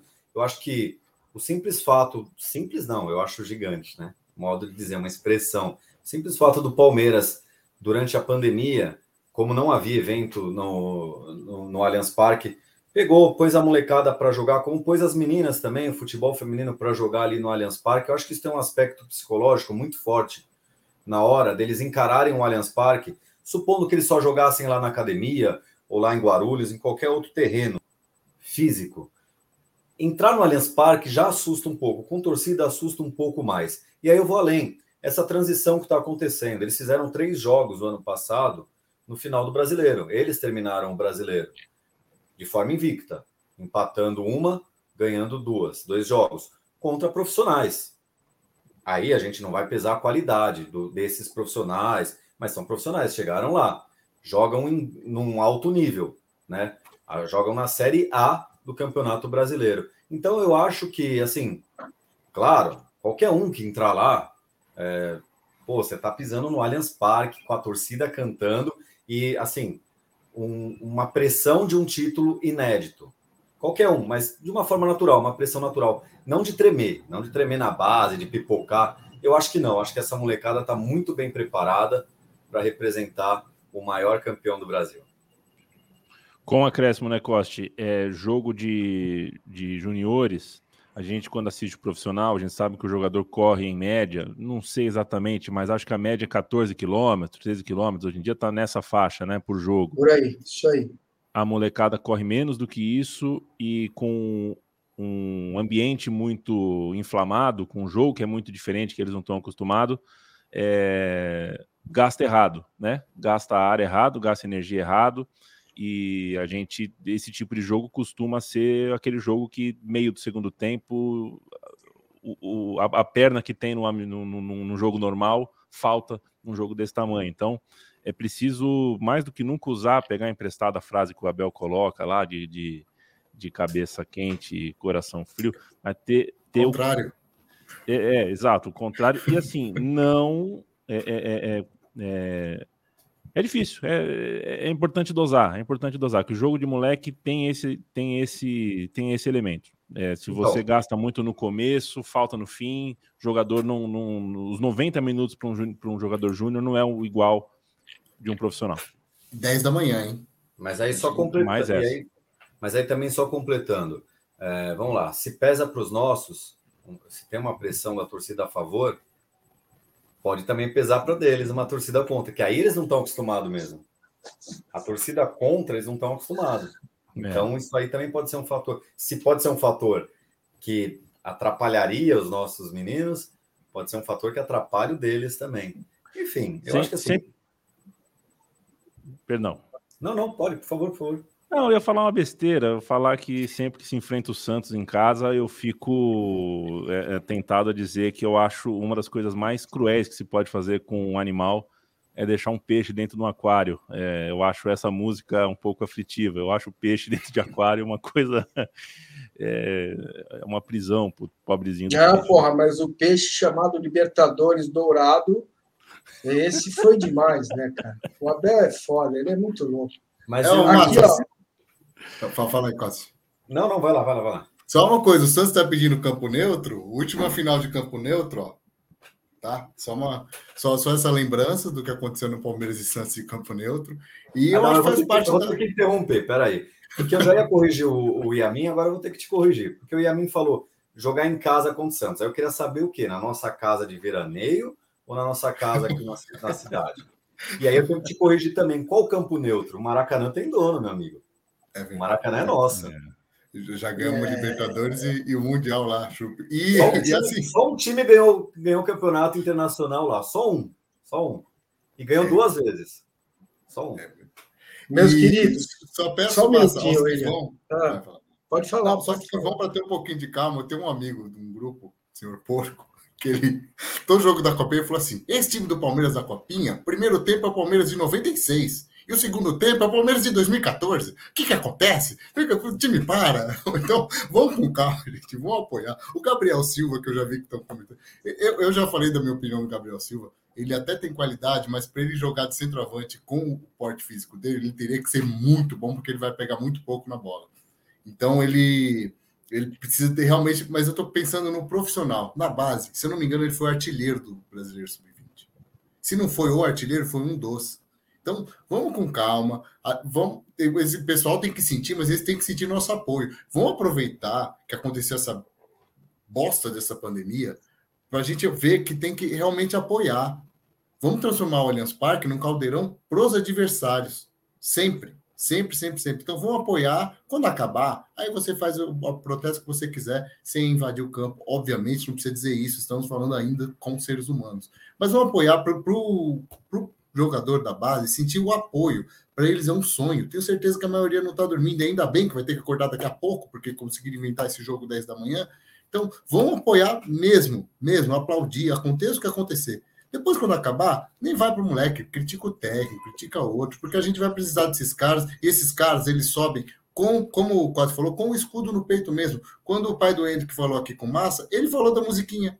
Ele falou: essa história da musiquinha tem que acabar.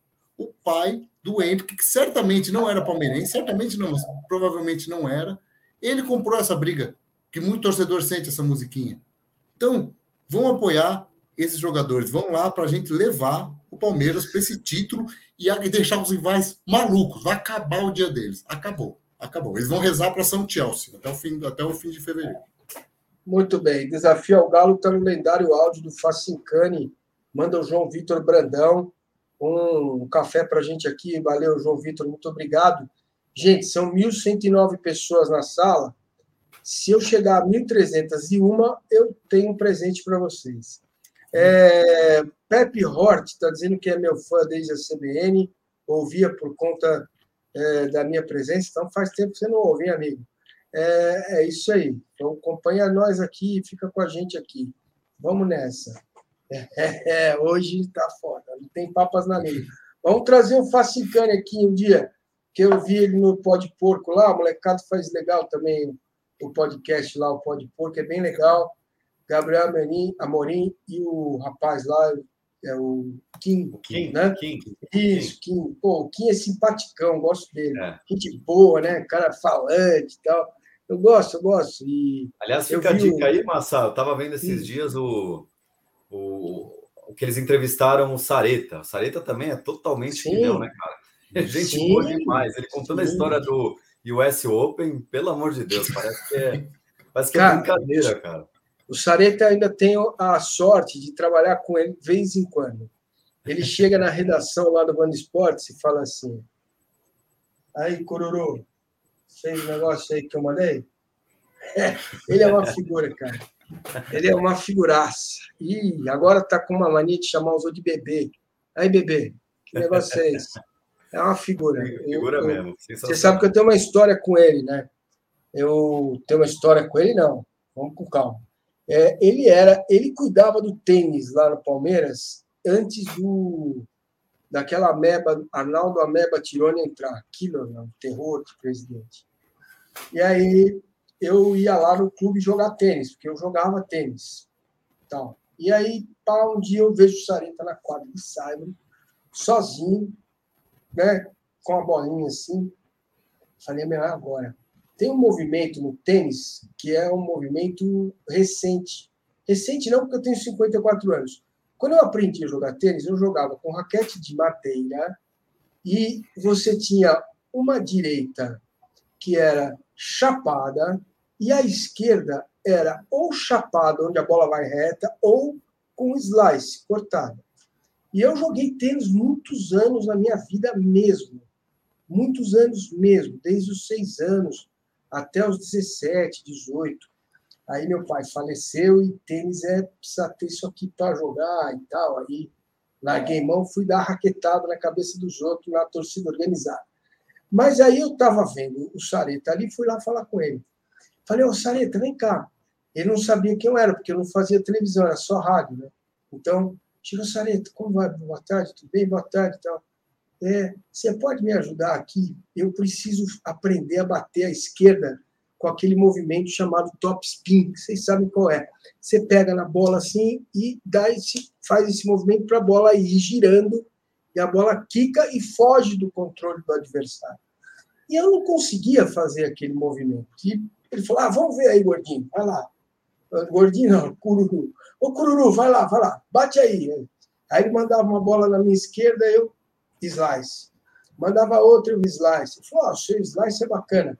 Agora top spin, top spin, pá, bola na rede. Outro top spin, pá, bola lá na avenida, perdeu uma bolinha. Outro top spin, pá, mandei no peito dele. Meu, na sétima bola que eu errei, ele virou para mim e falou assim: Cururu, chega aí. É o seguinte, mantenha o slice. e acabou a conversa. Falei, tá bom, senhor, já entendi, tá tudo bem, meu amigo. Vamos que vamos. Mas é uma grande figura, cara. Grande figura. Ele é uma figura muito legal. É, é, essa, todo mundo já respondeu se vai pesar ou não? A pressão, Sim, só você, tá? só votou você, Massa, eu acho. é, cara, eu acho que eu acho que esse tipo de jogo molda caráter, né? É, eu acho que, como diria o Abel, né? É, esse tipo de jogo vai moldar um pouco o caráter dessa molecada. Lembrando que alguns ali já jogaram até Libertadores, né? Então, cara, é, eu, eu tenho a sensação de que os caras vão conseguir levar isso tranquilamente. Agora, vai depender muito da animosidade. Por exemplo, uma, uma situação. O Hendrick começa jogando ou entra no segundo tempo? O Paulo Vitor. Como é o nome do treinador mesmo? Acho que é Paulo Vitor, não é PV que chamam ele? Acho que é Paulo, é, Paulo Vitor. Lindo. Presta atenção. Cururu, querido. Ô, bebê, faz o seguinte, bota o Henrique para jogar no começo, porque é o seguinte, se ele estiver no banco e o Palmeiras tomar uma zero, você vai sofrer, vai comer o pão que o diabo amassou. Então, eu faria isso como estratégia. Deixa o moleque começar jogando e vai para tentar fazer um gol no primeiro tempo. O que vocês acham? É uma boa estratégia ou é loucura minha? Começo com você, Leandro e a mim, direto da minha querida, linda, poética, quente, cheirosa e fresca Fortaleza. Que coisa maravilhosa. Pô, na hora de tirar um 10, você chamou Maceió de Fortaleza. Aí você foi mal. o Massini é incrível. Aproveitando, o Massini, se, o Massini faz o alto exílio, né? Ele se autopune, é. eu gosto disso. É... é muito rigoroso consigo mesmo. Eu faria o mesmo, viu, Massini? Faria o mesmo que você. Eu acho que até pela. Bom, já que tá aí, já que o Hendrick tá no negócio, a sensação da coisa, todo mundo falou muito dele tudo mais. É, põe para jogar. Acho que eu, eu colocaria para jogar também. Acho que o, o, Palmeiras contra Inter e contra São Paulo sofreu no segundo tempo e foi muito bem no primeiro tempo. É, capitalizar o primeiro tempo, jogar, jogar para cima no primeiro tempo, fazer o placar e depois Uh, né, a gente sabe que com 15 anos, se é difícil com 18, com 19, com 15 anos, o Hendrick não joga 90 minutos. Isso não, não tem é, é quase certo isso. É, prefiro usar ele nos primeiros 60 do que nos últimos 30. Até porque a gente viu contra o São Paulo, né? Como estávamos dizendo, o, o Hendrick entrou com o jogo uh, com o Palmeiras ganhando, mas sendo pressionado e ele só recebeu o tijolo, né? Então prefiro ele jogando com um time que está perto dele no ataque, querendo o gol. Acho que ele vai render mais. Eu colocaria de titular, jogaria com Jonathan, Giovanni, Gabriel Silva e Hendrick no ataque. Oh. Bicário e Fabinho. Bom, hein? 4-2-4. Faz um 4-2-4 time leva, o que não vai faltar é a gente para correr, né? O moleque tá base. Eu, eu também começaria com, com o Hendrick, sim, mas não acho que vai ser um crime se ele for reserva, não. Eu, sinceramente, o trabalho do anterior do Wesley Carvalho, se não me engano, eu achava bom, mas eu acho esse técnico atual até melhor, viu? Eu vejo o time jogando bem. Eu fico impressionado com a intensidade mesmo com o time da base. O gol que saiu do Giovani contra o São Paulo não foi só um Andreas Pereira é, episódio 2 foi realmente porque o Palmeiras não estava deixando o São Paulo jogar. Os primeiros minutos foram muito do, do Palmeiras. em cima e o gol saiu como resultado daquilo. E, aliás, tinha que ter feito mais gols, inclusive, no primeiro tempo. Foi muito melhor no Palmeiras. Então, eu acho que eu não vou achar errado se o Hendrick começar no banco, não, mas eu começaria com ele. Ele já sentir, e ele realmente não sente nada. As imagens dele no jogo treino, ele daquele tamanho fazendo pivô, com. Eu não vou lembrar agora o nome do time que o Palmeiras enfrentou, ele fazendo pivô em cima de dois zagueiros e ganhando. Com 15 anos. Então ele não vai sentir, não, ele está pronto para isso. Então eu começaria com o Hendrick sim. E você, Costa? Eu sigo também, eu sigo na mesma de vocês, eu começaria com ele. Lembrando que o Giovani ele jogou uma final de Paulista contra o São Paulo no Morumbi, titular. Ele saiu jogando como titular a final do Paulista lá no Morumbi, pela loucura que estava o calendário, ele jogou. E o técnico era o Wesley, sim, o Wesley Carvalho, que chegou a ser campeão baiano com o Vitória sim. e aceitou o desafio de vir para a base, fez um trabalho muito bacana assim, mas eu concordo, atualmente o Palmeiras eu não sei se, eh, se ele tem mais. É... Como é que você usou a expressão? Ele tem mais hoje. O Palmeiras é mais intenso com ele, eu acho. Intensidade. Não sei se é isso. Eu sei que com Wesley o Palmeiras era um pouco mais desequilibrado, cara. O Palmeiras tomava muitos gols porque buscava muito só o ataque, ele não tinha muito equilíbrio. E acho que uma das coisas bacanas de hoje, ele tá jogando um pouco espelhado com o profissional. Eu acho isso tão óbvio quanto incrível. É, o que o Barcelona começou a fazer para o mundo aí, e é aquela coisa que é o, o óbvio, às vezes é o que a gente precisa, que a genialidade às vezes está no óbvio. Não que isso seja uma genialidade, mas é, é o que os meninos precisam, principalmente para quando subirem. Eles já vão saber mais ou menos o esquema tático é o mesmo, aonde jogar ali, qual é a zona de campo que eles vão jogar, a adaptação se torna muito mais fácil. Só completando, Márcio, o que o Costa falou, uma base do Palmeiras não mudou na base. O que o João Paulo Sampaio faz, que ele quer que os jogadores façam mais que uma posição, é uma exigência. Então, os jogadores. É difícil quando você sobe, você fala assim, ele é meio é volante, porque certamente ele jogou, o meio campista jogou nas duas. No mínimo nas duas, os dois lados. O volante normalmente já foi zagueiro ou lateral. Ele quer que tenha essa troca. E o estilo do jogo da Bel é de transição no esquema. Como ele falou, ele, ele é um excelente frasista o camaleão muda de cor, mas continua sendo um camaleão. Então, ele faz isso. Óbvio que aconteceu com o Gabriel Menino. Ouviu, como diz o Márcio, o canto da seria, ficou demais na lateral e perdeu tudo que ele na base. Ele era um meio-campista que fazia todas as funções muito bem. Ele se destacou primeiramente no Palmeiras como um volante, acabou aparecendo a chance na, na lateral, foi para a seleção. Infelizmente, 2021 dele foi muito fraco. Espero que ele realmente vai voltar aí a ser meio-campista, mas isso não mudou. Pode até ser um, um, esquema diferente do profissional, mas a cabeça deles vão ser que eles têm que fazer mais de uma posição. Se não me engano, são pelo menos três, e que eles têm que saber alternar o esquema, lógico que dentro da exigência da base, né? O jogador não vai, vai ser xingado demais, porque ele, ele era lateral no dia e achou que era zagueiro e se entrou demais sem um gol. Não, mas é o, base. Mas, mas é assim, o menino foi, ué. o menino foi. O Gabriel Menino foi muito xingado no ano passado, infelizmente. Aliás, foi um crime essa convocação dele para a seleção, cara. Foi assim Foi. um negócio bizonho. Se há que, se é, eu, eu quero não acreditar que existe um clubismo em volta da seleção, entendeu? Mas assim, é difícil aceitar essa convocação do menino. Foi um crime para a carreira dele. Eu acho que ainda dá tempo de recuperar, não está nada perdido, Sim. imagina. Literalmente, ele ainda é um menino, ainda é muito jovem, mas essa convocação pelo menos um ano, pelo menos essa a temporada passada deixou em frangalhos a carreira dele, cara. E ele é bom jogador. Isso pesa sempre. Muito bem. Meus caros, a gente está caminhando para o encerramento da live, infelizmente. Por mim, pô, se eu tivesse em Maceió, essa live seria ao ar livre. Pô, seria uma coisa espetacular né? Estou aqui trancado no quartinho, né? Um calor desgraçado. É, mas tá bom, é meu. Aliás, se você for comprar esse apartamento depois do meu falecimento, o apartamento terá uma lombada na sala, que eu estarei ali enterrado. Então você vai passar com uma lombada no piso, que eu estarei ali. Daqui não sai, detesto mudança. Não vou mudar nem a pau. É aqui mesmo que eu vou ficar. Então, eu quero dizer para vocês, eu quero fazer duas perguntas. É, é muito difícil para o profissional, como, como nós todos, medir quando se trata de Palmeiras contra times tão distantes da nossa realidade, quais são as nossas chances exatas. Eu tenho estudado muito, muito Monterrey. O Awali, meu, pelo amor de Deus, se for o Awali, nós temos que ganhar, porque o time é ruim, é ridículo. É, agora, o Monterrey, gente. É, é o Monterrey. É... é um time muito bom, muito bom. O Chelsea, cara, a gente assiste, entendeu? É...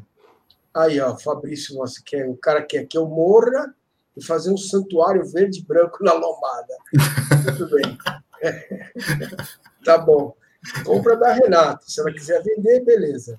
Eu já fui mesmo, não sei mais de mais nada. Aí é o seguinte. É, Conversa louca. É, pois é, é, faz parte da vida, cara. Se a gente não acha que. Só vai eu vou morrer aqui. Vai passar da lombada para o Monte Rei, para o O caso faz parte da morte, não da vida, né? Um pouco de humor, gente. Vamos lá. É assim, a vida está muito estranha. O nego, torcida do São Paulo, fazendo corredor polonês para bater em próprio São Paulino. É um negócio ridículo. Aí, assim, é, temos chance no Mundial ou a gente está é, tipo pipa, né? Estamos tá, voando, confiando muito no plano. É, o que, que vocês acham? Nós temos realmente chance de chegar à final? Leandro a mim, você primeiro. Ô, ô, ô, Massa, a primeira dificuldade que eu tenho de responder é a seguinte: é...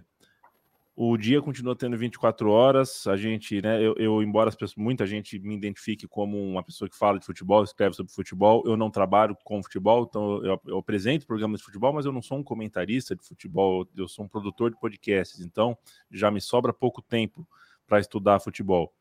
Para assistir mais futebol feminino, eu tenho que assistir menos campeonato inglês. Para assistir é, mais uh, jogos regionais, eu tento que, tenho que assistir menos campeonato italiano, para eu assistir mais sub-20, eu tenho que assistir menos campeonato francês, e por aí vai.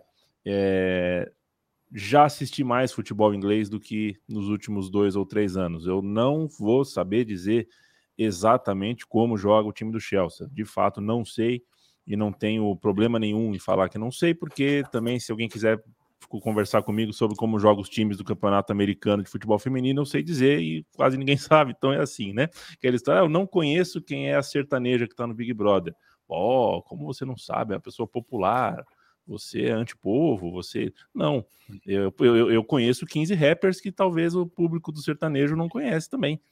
E são populares e são brasileiros também. Não, o mundo é mais água do que a gente pode beber, certo? A gente não consegue dar conta de tudo. E eu não não não sei muita coisa sobre o Chelsea, mas sei, conheço os jogadores, sei os últimos resultados, tá tudo certo. Beleza. Ponto. Acho que é outro mundo. O Campeonato Mundial tem um paradoxo. Do ponto de vista do futebol, o Campeonato Mundial é um encontro de mundos diferentes. Inclusive, e assim, não é só esportivamente, não é só o, a capacidade técnica, são mundos trabalhistas mesmo. O Palmeiras tem que contar nos dedos quantos estrangeiros pode ter porque a lei trabalhista do Brasil, a lei trabalhista do nosso continente, não permite que a gente tenha 20 jogadores estrangeiros como o Chelsea tem, porque a lei europeia uh, assim permite. Então já é outro mundo, certo? É outro mundo. O Chelsea pode ter um jogador de cada é uma seleção mundial, porque eles podem ter 20 jogadores, e a gente tem que contar para chegar o Atuesta, tem que sair o Kusevich, para chegar o já é outro mundo, é outra situação econômica, né? é, é um outro mundo trabalhista, é um outro mundo econômico, é um outro mundo é, eu não sei exatamente o que, que você está medindo quando você põe em campo um time da América do Sul e um time da Europa. No caso, dessa vez, um Palmeiras e um Chelsea. A gente está medindo o quê?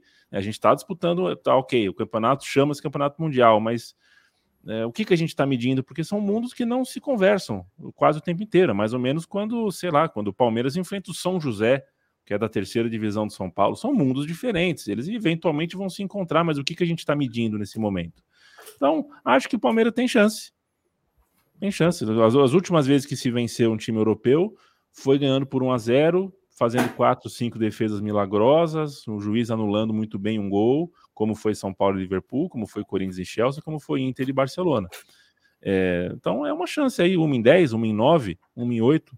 Talvez sim, talvez seja mais ou menos isso. A minha preocupação é maior com o Monterrey, inclusive porque eu tenho medo da a, a ignorância nos causa medo, né, Massini? Eu o é, é tenho, cara. É, eu tenho interesse é em te ouvir. Eu, eu assisti o seu programa, você falou com um jornalista especialista que conseguiu explicar tudo mais, mas eu ainda não assisti o Monterrey. Ainda não assisti. E sem assistir, sem saber, eu fico naquela coisa assim: pode ser que eu me surpreenda e a gente tenha uma jornada ruim. Não sei. É, então eu tenho esse medo da semifinal. Quanto à final, é isso. Aquela despreocupação. Eu acho que o Mundial de Clubes perde até um pouco de peso quando a gente tem isso, né? Uma coisa nos anos 90, quando os times eram pau a pau, ou nos anos 80 também, quando os times da América do Sul eram até um pouco superiores aos da Europa, é, perder era um, um, peso, né? Hoje, perder para o time europeu no Mundial, uh, você não tem mais esse fantasma, né? Porque não é, não é uma vergonha, não é um vexame, não é um você está livre desse, de, desse, desse peso. E você já está enfrentando um adversário que não liga tanto para o Mundial. Se você perder, já não é tão duro assim como já foi um dia. Então é difícil você encontrar o Mundial daquele jeito, envelopado, de um jeito que realmente é, é impactante e tal. A gente vai pelo nosso sonho, pela nossa vivência, porque para a gente é importante, para o nosso contexto, tem aquela coisa toda, mas sinceramente, eu sou um dos que é, é, é, polêmico isso, a gente falar de 51. Eu, eu não gosto de falar que o 51 nem é nem que não é. O 51 eu guardo, eu só falo em situações, uh, uh, sabe? Não, não, não, não, mexe. Não, não quero falar sobre 51, é uma coisa meio sagrada. Prefiro deixar no lugar sagrado. Mas o mundo em 1951 me parece muito mais gostoso e, e, e, e saboroso e atrativo do que o mundo que se vive em Abu Dhabi em fevereiro de 2022. Esse Palmeiras e Chelsea que pode acontecer, para mim é um jogo com muitos senões, com muitas coisas estranhas. E olha, mas assim, eu vou estar tá lá, hein? Eu vou, eu vou para os Emirados Árabes. E, no entanto, é, é, tenho todas essas críticas, essas contradições que eu tenho bancado dentro de mim em relação ao Mundial de Clubes. É, é, gostaria de estar assim, com esse pensamento, puta, não dá para perder, não podemos perder, vai ser um fiasco se perder, porque isso mexe com a gente, isso faz com que a, né, com que a semana mexa com a gente, com que os dias anteriores ao jogo mexam com a gente. Palmeiras e Chelsea não me causa isso, me causa só muita, muita vontade de ganhar, porque seria muito gostoso. O meu medo mesmo reside no Monterrey. Ó, deixa eu, antes do corte do William, deixa eu fazer aqui o, é, o superchat, o Túlio Monte, Túlio Monte é, obrigado, amigo, pelo café. Eu adoro a confiança do William. Eu lembro dele falando que a gente ia ganhar Libertadores com todas as forças. Isso é Palmeiras. Boa, garoto.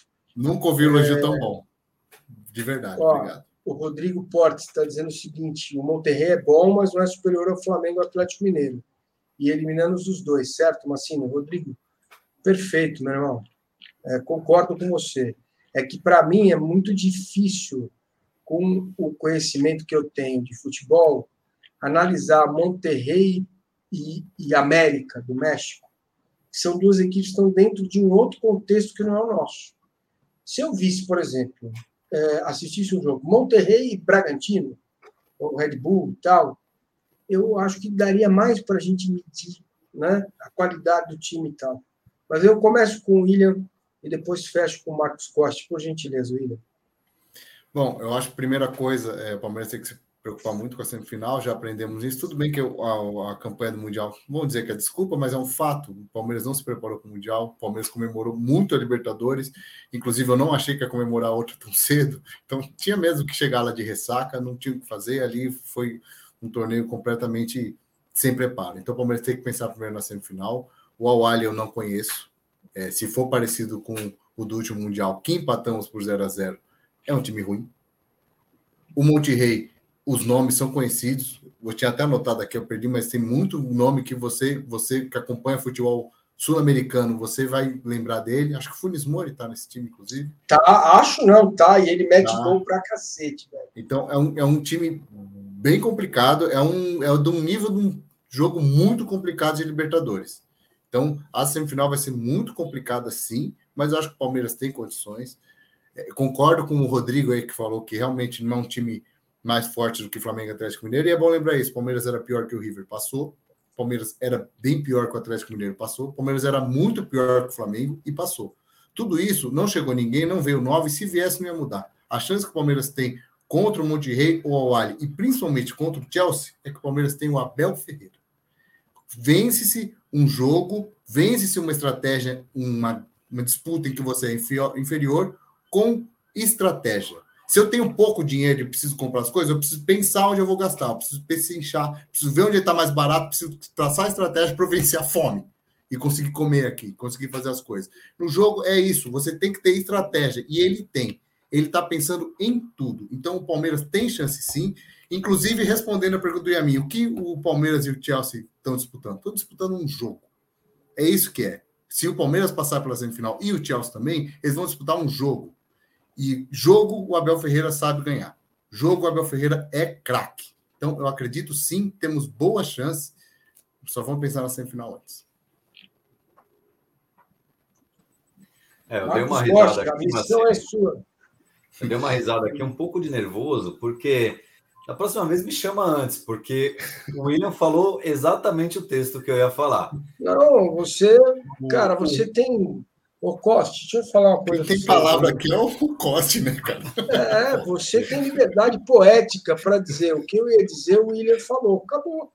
Pronto, não, mas deixa ele falar, eu quero ver você. Claro que eu devo deixar ele falar, óbvio. Eu entendo a racionalidade do, do Yamin, é, entendo mesmo. Só que, assim, nesse momento eu vou para um lado muito mais emotivo do William. E é isso, exatamente essas comparações que eu ia fazer. O River não era melhor? Era melhor. O Galo não era melhor? Era melhor. O Flamengo não era melhor? Era melhor. Mas nós temos Abel Ferreira. E se você tem Abel Ferreira, é um jogo 50-50. Você passa a ter 51, 51% de chances. Então é isso que eu acredito. O Palmeiras tem 51% de chances de ganhar. É isso. E o só lembrança que o Grêmio enfrentou o Monterrey, né, no Mundial de Clubes, antes de perder para o Real Madrid. Ganhou de foi o Monterrey, né? Acho que foi o Monterrey e foi 1 a 0 no, na prorrogação. Com, as, com o famoso cascarça na mão. É, é complicado. E só um aviso, gente: a inscrição para o Mundial mudou, ficou há dois dias, mas o Palmeiras vai continuar viajando com o grupo uma semana antes, viaja semana que vem. E não vai vir o 9, cara. Fica tranquilo, vamos dar apoio para esses que estão aí. Não, não, não torçam por quem nem chegou a vir. Não olhe o que falta, olhe o que sobra. Vamos que o Palmeiras tem duas Libertadores no ano só. Por e favor. tem aquele e tem aquele comentário, né, William, que eu acho muito bem embolado, muito criativo. Do, Pô, por que, que o palmeirense quer tanto um camisa 9, um camisa 9, se quem faz gol de título do Palmeiras é sempre um cara meio aleatório que entra do nada no jogo. e o da Libertadores foi um 9, o Davidson era um 9. No, Inclusive, exato. aliás, um 9 não fazia gol, gol há muito tempo no Palmeiras. Gol, não tinha um 9. O último 9 acho que foi em 2018 que fez algum gol com a camisa 9. Mas é isso, se você pegar 2012, Betinho, 2015, Fernando Praz, 2016, Davidson. Fabiano. Ah, é, Fabiano, Fabiano, Fabiano, 18, Davidson. Aí você tem, no, no 20, você tem o PK, Gabriel Menino, o Breno Lopes e o Daverson de novo. Então, assim, para que um 9 de peso, um 9 de 9? Não, vamos embora, não precisa. E tem outra coisa: o Daverson igualou o Evair, como quem fez gol de título brasileiro e da Libertadores. Só o... isso. Não vamos desmerecer, o... não o Rodrigo Porto está dizendo que o Grêmio ganhou, ganhou do Pachuca. Ah, Pachuca, perfeito. É, Pachuca, que fala o Pachuca? É, sei lá. É mas obrigado pela correção. Eu lembro que era uma camisa azul, né? Uma coisa azul, mas de fato Muito bem. que eu estava enganado. Meus caros, mas, antes de ir embora, posso fazer uma pergunta ao Costa, que eu estou com uma dúvida? Eu vou, devia ter feito fora do ar, mas vou fazer agora no ar. Costa, você planeja voltar ao Allianz e o que, que você imagina indo para o Allianz como um popular. Primeiro que você tem primeiro, né? Se, se você for sair do X, sai três horas antes, você vai tirar um monte de selfie. Você não vai, não vai chegar lá fácil no seu lugar, não. Inclusive lá dentro também. Então, eu queria saber se você planeja aí em algum momento, como vai ser, o que passa na sua cabeça. Claro, eu não conseguia, de amanhã eu não consegui, então, e nem daria por conta do, do Dom Xixo mesmo. Vou ter que ficar lá, provavelmente eu vou ficar lá na cozinha, porque o horário não tinha funcionário, né? E ele, o funcionário da cozinha tem o horário dele, também não é certo fazer o cara aí de manhã, ele tem outras coisas para fazer. Mas, puta, eu pretendo, cara, eu ainda estou tentando para quarta, como eu não tenho Avante, eu vou fazer o Avante agora, eu pretendo ir na quarta, mas assim, eu não sei, eu, o choro vai ser inevitável, isso é um fato, e eu pretendo entrar alcoolizado, de uma forma alegre com os amigos, cantando, porque aí o choro fica mais, mais livre, sabe? Eu tenho uma licença poética maior para chorar alcoolizado. Oh, vai ser bom isso. Grava, hein?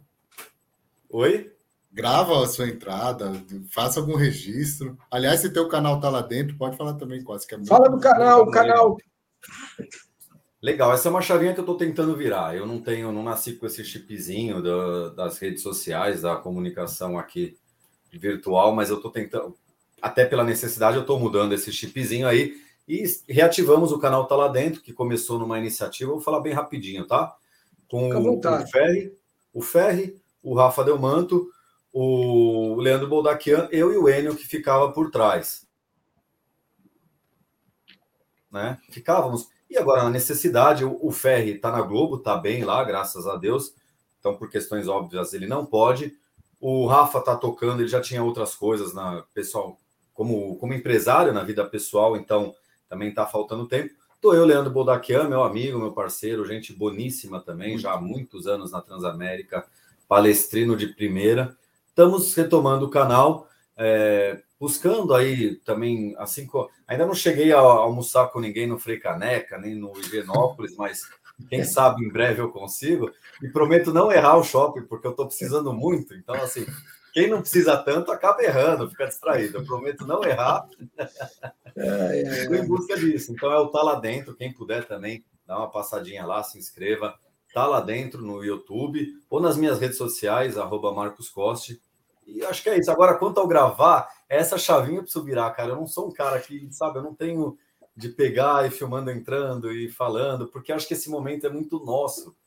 É, eu acho que esse momento é para a gente dividir com o que a gente quer aqui do lado, né? É, é o ombro mesmo. Eu ainda não consigo, é, não desmerecendo quem está do outro lado, né? Mas eu não consigo ainda essa essa emoção mesmo do ombro, eu ainda não consigo dividir. Então acho que não vai ser dessa vez que eu vou gravar esse momento, mas já fiquem sabendo que vai ser dessa forma. Imaginem do jeito que quiserem. Vergonhosa, porém não. muito sincera. Não tem vergonha, não. Se é de coração, não é vergonhoso, não. Não, é de coração. Muito bem, Marcos Coste, meu querido. Você tem as portas abertas aqui, é, quando quiser. Não precisa de convocação. Basta, porra, levantar o dedo. Eu quero, vou lá venha. Vamos falar do Tá Lá Dentro, vamos falar é, de, de, todos os seus projetos, né? Esqueci de novo o nome do, do, do bar. Dom Xixo. O Dom Xixo, que tem o melhor bolinho de feijoada do planeta.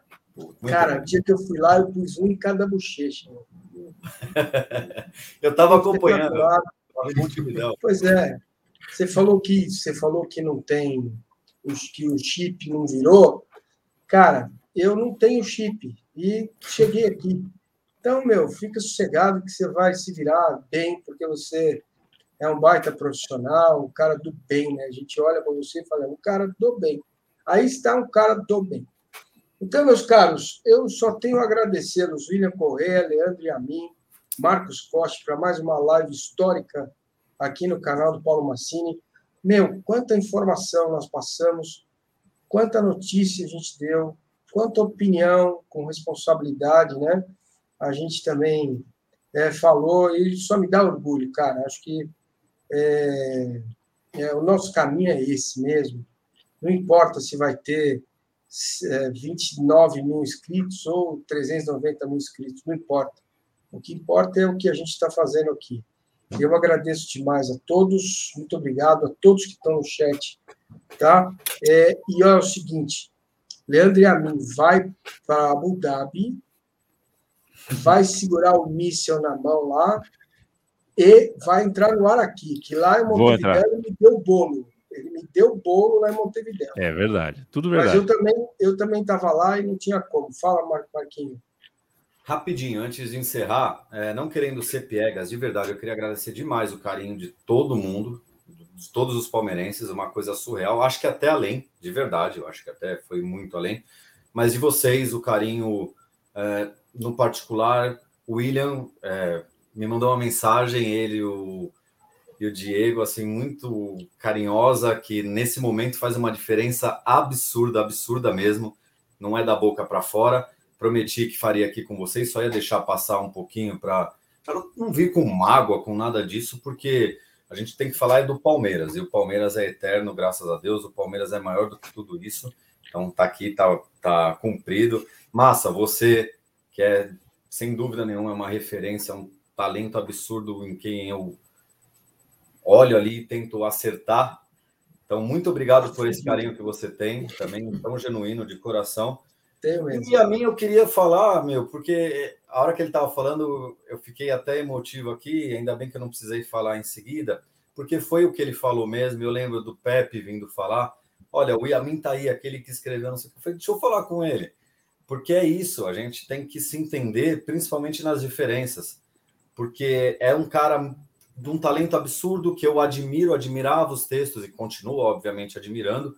É uma pessoa incrível, fantástica, e não é porque ou ele não gosta do meu trabalho, ou a gente pensa diferente em alguma situação, não sei o quê, que a gente tem que ter rixa. E é uma coisa que eu sempre briguei dentro do Palmeiras, na torcida, nos, no outro bar que eu tive, nesse bar que eu tenho, eu acho que, assim, é estádio de futebol, bar, mesa de bar, praia, são os lugares mais democráticos do mundo. É lá que você tem que aprender, é lá que você tem que somar, nunca dividir, você tem que se juntar com pessoas do bem para que outras que talvez tenham um pensamento que não seja tanto do bem entendam como é bom ser do bem. Então, assim, me emociona mesmo é, essa história com o Yamin, porque é um cara que eu admiro de uma forma muito, muito gigante e acho que a gente se deu essa lição um para o outro, porque era só uma besteira, besteira no sentido, não que desmerecendo o trabalho que ele tinha feito, mas era só uma coisa ali diante de um universo que a gente tem em comum e que a gente pode fazer trabalhando cada um do seu lado, cada um no seu canal, cada um no seu veículo, com amigos em comum. Olha aqui, ó, dois, duas pessoas maravilhosas aqui. E aproveitar e também agradecer demais o Will Ato, o Diego, Morada. Aliás, eu tenho que tratar ele por três, né? é tanto talento que eu tenho que tratar ele por três, também que não está aqui presente, mas também foi de um carinho absurdo comigo. Então, um beijo para vocês de todo o coração mesmo. Obrigado por toda essa força que é o que está me mantendo aqui, ó, com um sorriso e em pé. De verdade. Muito obrigado.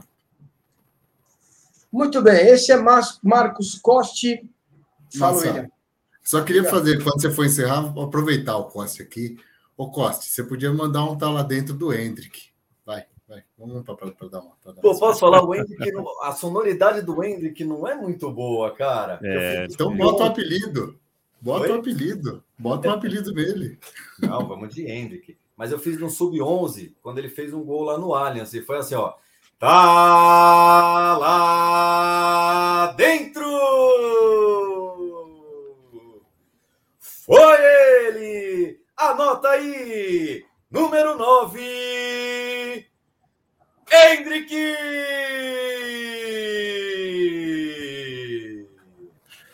Muito bom. Muito bem, sensacional, Marcos Corte. Bom, eu encerro a live dizendo que se você quiser transformar esse canal ainda mais profissional, você pode clicar no link que está aqui na descrição, é o financiamento coletivo, a chamada vaquinha. Tem um nome que explica isso, crowdfunding. Crowdfunding. crowdfunding. É. Ai, que coisa patética esse nome. Então, é a vaquinha, se inscreve, é, pega aí o, o, o clica no link que está na descrição. E aí, vamos lá, vocês vão poder apoiar o canal. De 6 a 19 reais, você me apoia porque eu sou maravilhoso. A partir de 20 reais, vocês vão ter benefícios, certo? E a partir de 60 reais, você vai poder fazer a live comigo. Amanhã tem um sortudo que vai fazer a live no pós-jogo dos apoiadores aqui no canal comigo e com a participação breve, porém fantástica, impressionante da Alicia Klein. E na sexta-feira, a nossa live com os apoiadores. Certo? Quinta-feira, eu não sei o que eu vou inventar. Sábado tem jogo, não é isso? Ou é domingo? Sábado tem jogo. E domingo eu vou encher o saco do Yamin para a gente fazer alguma coisa, porque não é fácil preencher uma grade todo dia com conteúdo do Palmeiras. E como ele tem conteúdo, eu fico atormentando ele. O cara tá indo pra praia, é massa. Puta merda. Esse cara me persegue. né? O cara olha para mim e fala: esse cara me persegue. Fazer o quê? É a vida. E vou encher o saco dele também lá em Abu Dhabi. E vou, Faça todo mundo isso. que vai para Abu Dhabi, eu vou mandar link. Vai ser uma balbúrdia. O nego vai entrar de tudo quanto é canto. Porque é assim a vida, gente. Muito obrigado a todos. Coloco a vinheta, espero que acerta. Depois de tantas cagadas que fiz hoje, boa noite, bom dia, boa tarde para você que está acompanhando é, esta live depois. Deixe seu like amanhã, aliás, é, amanhã em todas as plataformas de podcast para você ouvir esse papo que eu adorei, foi histórico, foi maravilhoso, sensacional. Estou enrolando porque eu não estou achando a vinheta. Agora sim, achei. É... Até mais. Valeu. Meu Deus! Sociedade Esportiva Jornalismo. Palmeiras, um, dois, três, quatro. No pique.